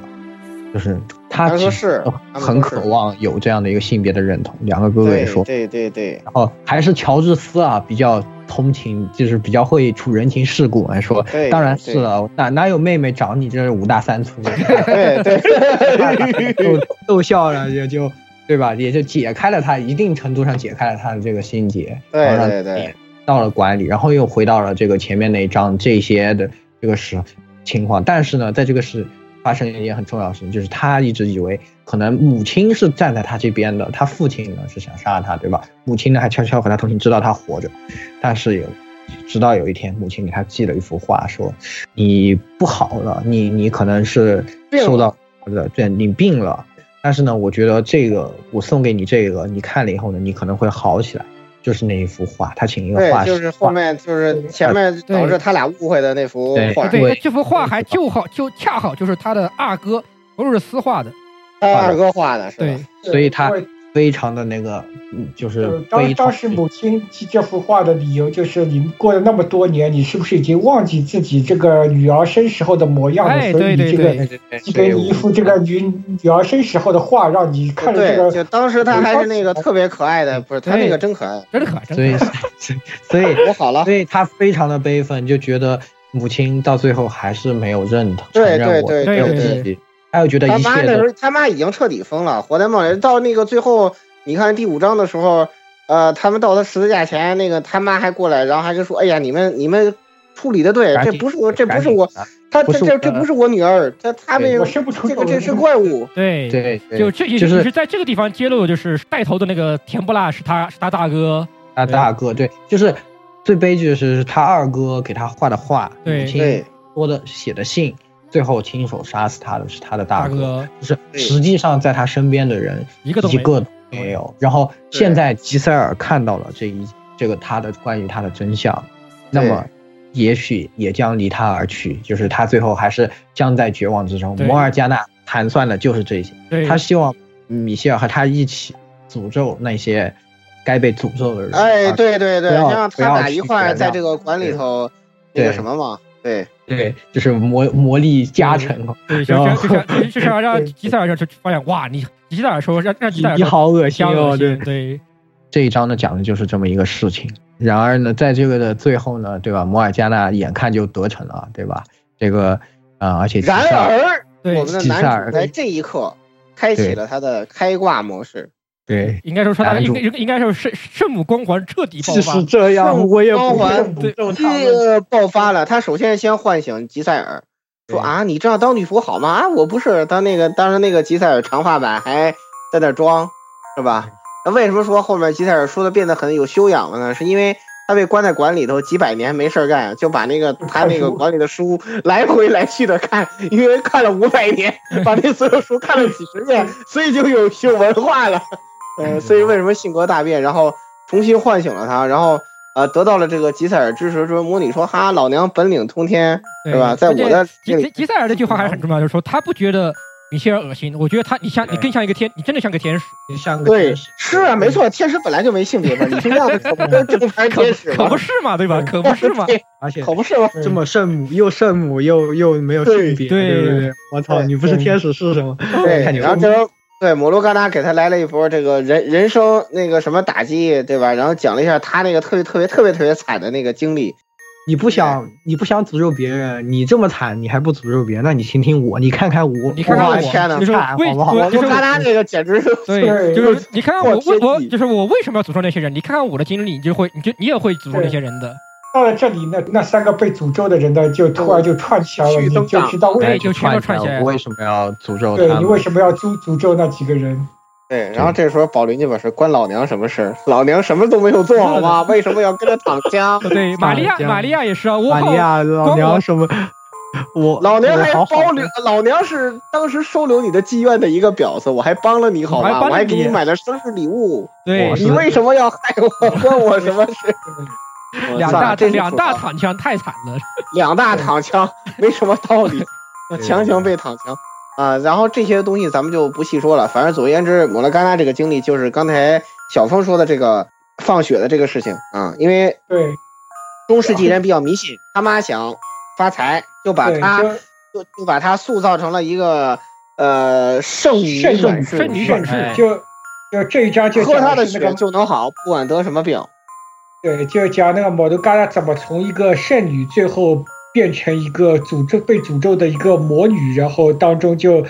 因为就是出现了这三个人，他怎么被这三个人卖了，然后被被他们背叛的，就是这样的。对对对，被一开始这三个人陆续背叛，其实嗯雅各布这个人是最过分的啊，雅各布这人是最过分。其实时间关系，我们也不用说这么细了。对它不用说这么其实大大体的框架就是这样，就是摩尔加纳因为放血被仨人害了，后面一开始他觉得我救人救的很爽，对吧？我如果能救人，其实挺好的。后来就被开始被囚禁，然后就取他，只是取他的血，然后越来越虚弱，对吧？然后结果这三个人陆续都都和他们挺挺一开始有一点关系，有一点要帮到他，结果最后都陆背叛了他陆续的都被他都背叛害了他都。害他。反而呢，三个人合力把他一起囚禁在一个塔上，对而且也把一人拿他的手，把钥匙，对一人而且把他的拿把钥匙，手也砍掉了，手砍掉了以后，是巴斯蒂亚砍的，就那个王八蛋砍，的。王王八蛋砍的。然后，然后本来想拿他给他一只手，可以一直取血嘛，那给别人，结果，哎，给哥哥，然后哥哥也那个了，然后把他胳膊扔了，对，把他的胳膊扔了，最后呢，就放在把他囚禁在那个塔上，就是就是这个塔，就是这个每次出事的塔上，对，然后呢，就不断的取他的血，并且把这个血制成药在那那边发，在宝然后以此来林的教会里头发。对对，牟利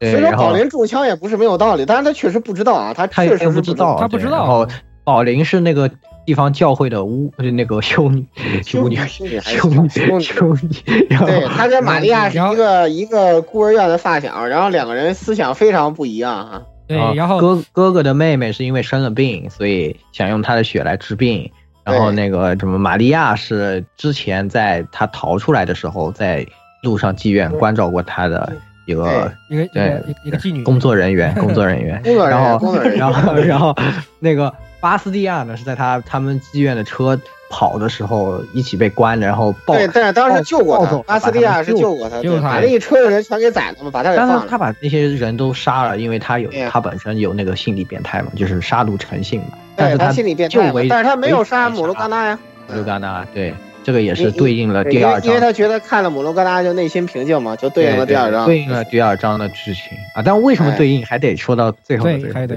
对，然后呃，而那个领主啊，就是雅各布的前世啊，领主其实是雅各布，对，这个人锅是最这个雅各布实在是太那什么了，嗯他本来是一个穷小子，后来跟一个那个神棍，就是一个一个女的，因为因为领主那个没孩子嘛，然后然后那个女的就声称那雅各布是他的那个孩子是领主的私生子，他原来在这个领馆当过那个女仆，也也勾引过领主，但是他俩应该是没有孩子，但是呢他就编造说这个人是我我孩子，然后两个人就回来继承了领主之位，但是呢，但是摩尔加纳一直以为呢，雅各布是那个就是之前囚禁他的领主，因为他最开始就是被他妈卖给了一个领主，就把他囚禁出来。对对对对对，而且雅雅各布他前世也是个傲娇，他就跟那个第三章的故事也一样，他就什么都不说，不不去解释。他和摩尔加纳之前就有一段有一段感情，在他逃，就是在妓院的时候，就在妓对院，就是在那时候，在妓院的时候，就就他他雅各布很是他过得照最好的一段，很照顾他，就是其实两人是有有相爱了，互相有摩尔加纳感也喜欢他呀。然后他本来要在最后一天送出一个充满 flag 的道具，对。然后 flag 是秒秒收 flag，然后就就那个被刚好人被劫走了，没有送出去。但是结果最后就是最后他想到要去找到，因为他不知道那个时候不知道摩尔加纳是是圣女，然后说啊，那对圣女可以把他给给给给，然后可以可以帮他赚钱可以赚钱，可以赚钱，然后就把宋银一看给抓过来了。结果抓过来一看看，我操，什么情况？手呢？我操，我我我做了什么事情对对，我做了什么？然后他就他一想，我靠，我这个领主的面子，我这个领主的身份，对我不能说呀，对啊，不能说呀，对吧？我不认识他，把他关起来。操，这个人就凭本事单身，你懂什么叫凭本事单身了吗？都是他的锅，就他最就是而后就是关而且他关键就是在于这一点，他把摩尔加纳关起来后是最大的一个怨念，就在这个就在这个地方最恨对呀，对对呀，所以活该他，活该他凭本事单身。我跟你说，对对这个人当然，在第一遍摩尔加纳讲述里，啊，他知道这些人谁是谁啊，但是他的想法就是他们的害，但是他们不知道这个背后，就是他们其实都有这个，自己的原因，像雅各布是这样对。那么他讲完了以后，男主说：“哎，那我你就算这么说，我还是不能诅咒他们，对不对？对是，我就是要当圣母。我就是我告诉你，真正的圣母不是表，他说真正的圣母就是有挂。嗯，我我不但就要救吉塞尔，我还要救你。对呃，然后我就开始装哇开始开挂，开然后始开就和。吉塞尔一起合力，是吧？吉塞尔现在也已经是一个比较牛逼的存在了，可能。然后背他们俩后灵嘛，就是当了男主的背后灵。对，合力呢穿越到了嗯摩尔加纳，的梦境里，梦境之他的中对。回忆。回去他死就当当时他们以为是前世嘛，对，他就他死前几天吧，然后是三天三天，三天，三天，然后呢，在这里呢，把这些刚才说那些事儿，他又重新打听了一遍，然后全部打开始了他的圣母光环。对，然后对他一个个的把这人都说服了，对，然后首先他们要钥匙，对对，首先他们都是对症下药。你看骨科是吧？哎，先跟妹妹成为闺蜜是吧？哎，你看这个妹妹认了，你看哥哥你怎么样？哎，你就不就范是吧？然后那个那个巴斯蒂亚，哎，你就是野兽。我靠，巴斯蒂亚一看，我什么都没说，你全都知道了。天使啊，天使巴斯啊蒂，亚突然就变成男主的那脑残。我还有救吗？巴斯利亚，那我还有救吗？有啊，有，然后然后然后他就变成了男主的脑残粉，我当时非常无语。对这个事结果只有雅各布站干的，就是干了一些还像那个正常反应的事儿，就是想准备把男主干掉。对然后结果这个巴被被巴斯蒂亚一一把掐起来就是不行，你不能干掉他，这这是我天使，你不能你不能你不能干他，我当时我都崩溃了。我我我惊呆了，好吧，那一瞬间，我真是不知道你们两个吃了什么东西，对 是被他灌了什么迷魂汤，我是一我感觉就是雅各布，虽然前面都特别讨厌，但我觉得这块儿唯一反应比较正常的就是雅各布。对这俩实在是巴斯蒂亚，我尤其无语，实在是。梅尔其实还是，梅尔年纪小嘛，忽悠忽悠也就上了也就上当了，这就巴斯蒂亚是最牛牛逼的，对，然后。对，然后也知道了那几个人也是保龄什么的，他也是通过之前门里看到的这些情报啊，把这情况都串起来了，串起来来了。然后只有只有用他来修正的，就是把这帮人给给叫过来，然后一一对然后这这个时候，这个是吧？我们领主大人就傲傲傲娇修正拳就总算这这一套打来了，就修正说原来是这样啊，原来这里面是有什么？原来你们和他也有这样的关系。对，那我们三个岂不是一路的傻逼？对，然后对，然后把这人踹进之后，他们三个发现自己都都非常非常弱智，然后就然后就上去了，啊，上去到那个塔里头把这个事情给解救出来。然后这时候有一个比较傻屌的展开，就是那个。这个女女米歇尔是怎么回事呢？是因为摩罗嘎纳嗝屁的时候，她的这个因为当时因为疯了，已经精神崩溃了，结果她的那个呃魔女人格跟圣女人格就分裂了。对对。那结果圣女人格就因为比较这个崇拜这个男米歇尔，对对对，因为而而且还是因为那个米歇尔当时那个挺身护吉塞尔的行为，然后然后就装成他的样子，然后这个圣女人格就。过了三世，然后打着他的旗号，一扯大旗，就变成非常神棍的这么一件事儿。说最后为了救他，必须得捅了我。这也相当于是那个整个故事里面最后一个转折，然后就是最后一个转折，就就告告诉玩，就是告诉玩家，其实故事里面前面三章出现的白发的那个少女，其实不是米歇尔的那个转世，而是莫加纳，莫加纳的圣女人格，圣女人格。对，这样这样大家终于释怀了，不然真以为什么我转了三世就去泡这三个男人，就为了最后这一下帮他们串起来，我是不是血亏？我是不是被占的便宜？对，我是被占了很多的便宜。我明明是一个纯爷们儿，结果居然真的变成了女的什么的，其实我也是太血亏了，对吧？前面的一直是诱导你这样想的，因为我又对对，真的是，我当时都疯了，我都看到看到第七章那个可爱的女孩子的时候，我已经无法无法接受了。对，解放了以后，就主要还是男，主要男主还是这个时候圣母能量超爆发，他抱起的那个塔里面摩加那个那个残缺的肉体，要要要要，然后最后给他超度了，给他超度了，让你们你们要。我我都看他最后也变成了天使脑残粉，就是把所有人都给洗成。天使脑残粉，然后男主这一刻真的真的是天使啊！对，真的是天使。然后，然后这时候米加尔说是天使来了，是啊。然后，然后这摩勒嘎纳就提前提前原地去世了，对，提前原地去世。哎，提前原地去世之后，之后他的，因为他改宰了那个圣女之后，他灵魂归位完整之后，摩罗嘎纳，哇塞，颜值突然就从那个那个对吧？从从这个一一变成十五了，就对吧？拿 COC 来说，就从一突然变成十五。然后最后就把关在馆里的这些灵魂都解放了，也是摩尔加呢也明白他们也有自己的这个，特别是雅各布，其实对自己是吧？这个对这个因为傲娇是吧？就两个人互相错过，然后摩加纳，他他无论你是最后摸下他还很傲娇说，那你你去吧，我不会爱上你的，你滚吧。然后就特别惨嘛，然后完了就都走了，最后男主说那。那这个馆，大家的灵魂都能走了，但是我还要在这里等，哎，要在这里等吉塞尔，在吉塞尔，最后还是真是等来了，哎，真不容易，只是就是说有两个小小差异，就是他两他的哥，他两个哥哥的灵魂也束缚在这里边这里边了，就对对是的，是的，然后然后一个一个就变成了油画先画一个变成画，对。对。然后另外一个就是杀了进来，杀了杀了进来，然后一一脸一脸一脸痛哭，然后说哇对不起，我对不起，满脸血泪，满脸血泪，就说哇原来。我竟然对我弟弟干这么过分的事情，怎么怎么样，也是忏悔了一番，也男主说：“是，我我是圣母，不要慌哈，不要慌，我是圣母，圣母不要慌，当然会原谅，原谅，当然选择原谅你啦。”然后哥哥大哥大哥就满脸痛哭的升天了，对对，然后大哥就满脸痛苦的升天了。对，二二哥当时已经被大哥给给劈了，好惨啊！二哥出来挡枪，被被劈了，劈了，好惨。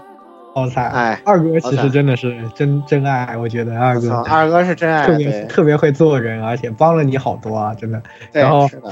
然后就反正所有的事情都有一个句号嘛。然后最后男主也是留下来等吉塞尔的归来，我还等来了，真不容易。等到呢，最后告诉大家，在现代，这些人的灵魂呢，都都够都转世了，转世了。骨终于兄妹居然不是兄妹了，对，兄妹终于不用接受的一点，不用骨科了，对，哎。对，然后这个野兽呢，当成了真正的 IT 男野兽，对，IT 男野兽，其实 IT 男就是野兽是。然后这个玛利亚和宝林呢，也是相约逛街，然后逛法国逛街，然后还碰上一个非常非常冒失的雅各布。对，他他他俩是法国 JK，对，法国 JK 组就是。对，法国 JK 组是的，这样的。对，然后遇到雅雅雅各布在那。浮现的时候，操，法国这么一真的真真真简单是来让让我再来看一眼这个股市情况怎么样？对。然后最后就是一个女孩子说，她活到二十一岁，突然突然想起来了，对，突然想起来有一个有这么一档子事儿，是站在一个可能是管曾经在的一个一个崖子边崖边上，就等在待等待，等到了帅哥男主哈，我操，可喜可贺，牛逼！然后然后结果我还在想，男主是不是还是？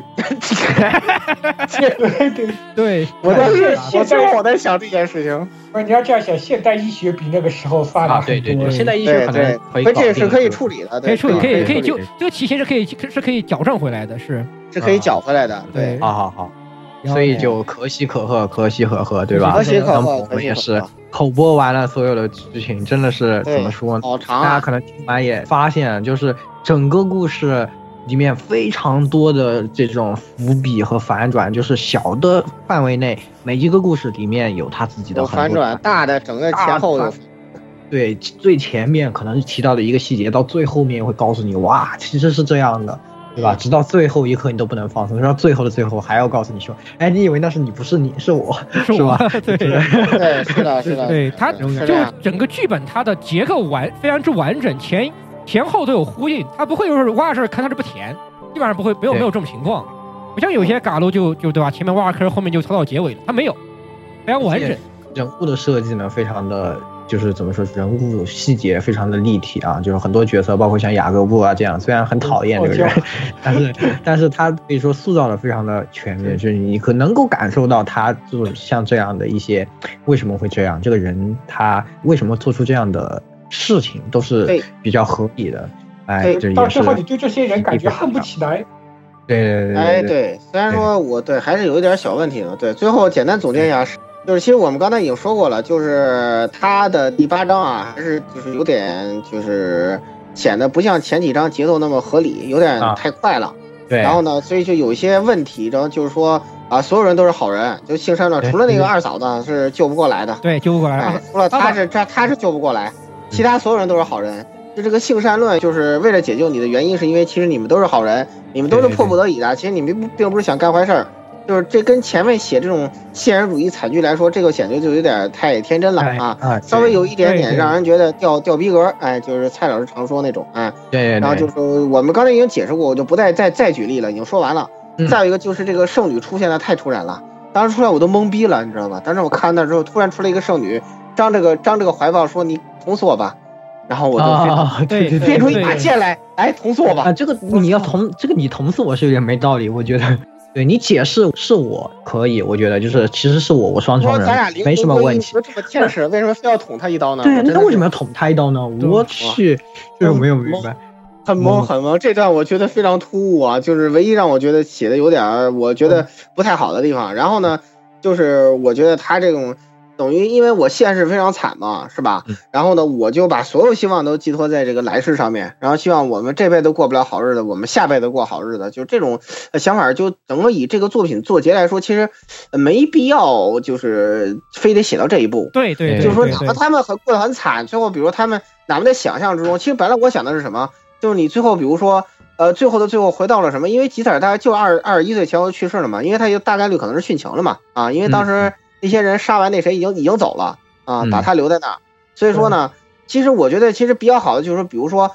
吉赛尔，比如说为了为了避人耳目，比如说最后弄弄完之后回到十字架那儿是吧？回到十字架那儿，然后比如说他就偷偷摸摸的把那个米歇尔的骨灰给收到哪儿去埋了，然后自己也最后就殉殉情了，趴在那儿是吧？然后最后两个人灵魂上在最后得到救赎，这么一走奔向未来，就不用再写来世怎么着了。我觉得就这样子保持作品整体的这个。悲剧基调是吧？你看高鹗写《红楼梦》改成那个糗样，起码最后还让黛玉死去，宝玉出家了，是不是？整体悲剧色彩他还记着要保保留，是吧？其实他这个就是没有很，你这个写的就就没有必要，没有必要，就是他留像我刚才说这样，你保持一个整体的悲剧基调，然后给人一些希望。哎，就很好了。然后最后就作为一个留白的结局，就有任凭大家去想。就最后他们几个人转世成功了，就完了，就相当于他趴在这个墓上，然后他在失去意识，然后这时候这两个人灵魂再相会，然后再最后两个人再转世就行了。嗯，那我不再说后头。然后我说一小点啊，我就是觉得其实读到最后的最后，还是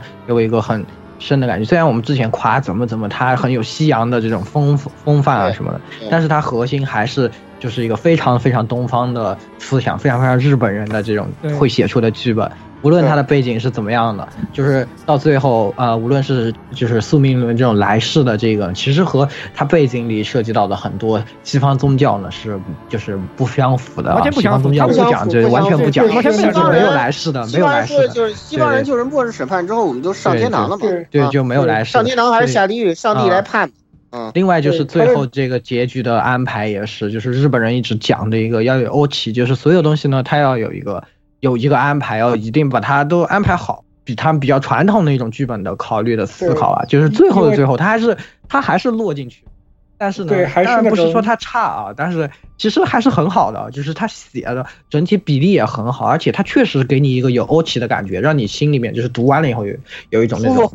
完整感、舒服的感觉出来了，是吧？但是回忆一下，就是哎，那么他如果像那样的话，更有味道一点，就是这样的一个区别，但其实也非常棒。可以了，嗯，可以就说到这儿吧。对对对对，那小峰是不是还有一点点想讲？嗯，对我也是觉得这个结局就像那个言语讲，他在最后的最后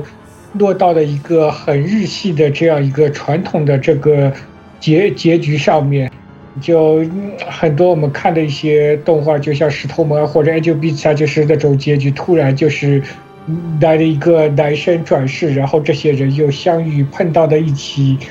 中间的话有一些，我觉得还是没有讲到位的。就比如说，他们很多这种诅咒也好，他们为什么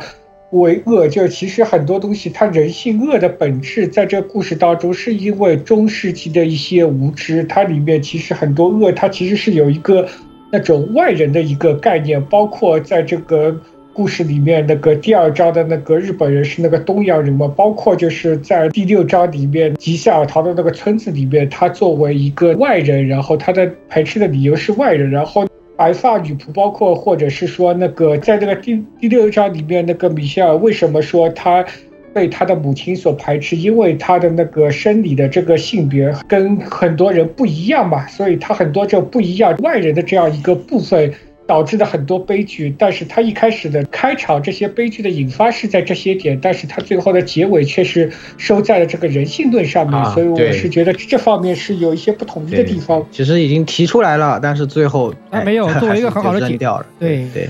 没有深入来说这东西，有点可惜，但是依然是挺可惜的，是一个优秀的作品，非常非常优秀的作品。瑕不掩瑜，瑕不掩瑜，瑕不掩瑜。那这一期节目呢，也讲的挺长了，对吧？那，哎，也是真的非常非常推荐这部作品，对吧？没玩的朋友们，当然也不会听到这一段，是吧？啊玩玩的朋友们，欢迎 欢迎来交流分享，幺零零六二八六二六二六，好吧？那么各位听众朋友们，咱们在下期节目再见吧，下期再见，再见，再见，拜拜，拜拜。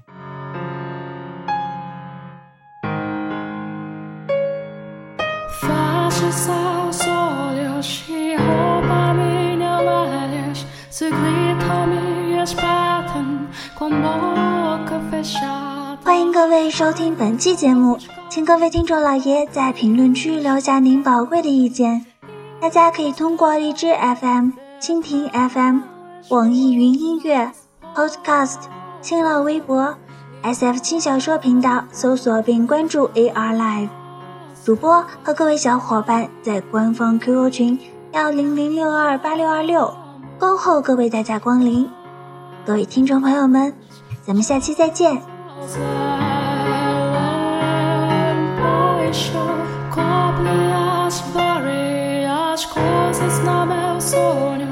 Azazel, starvi.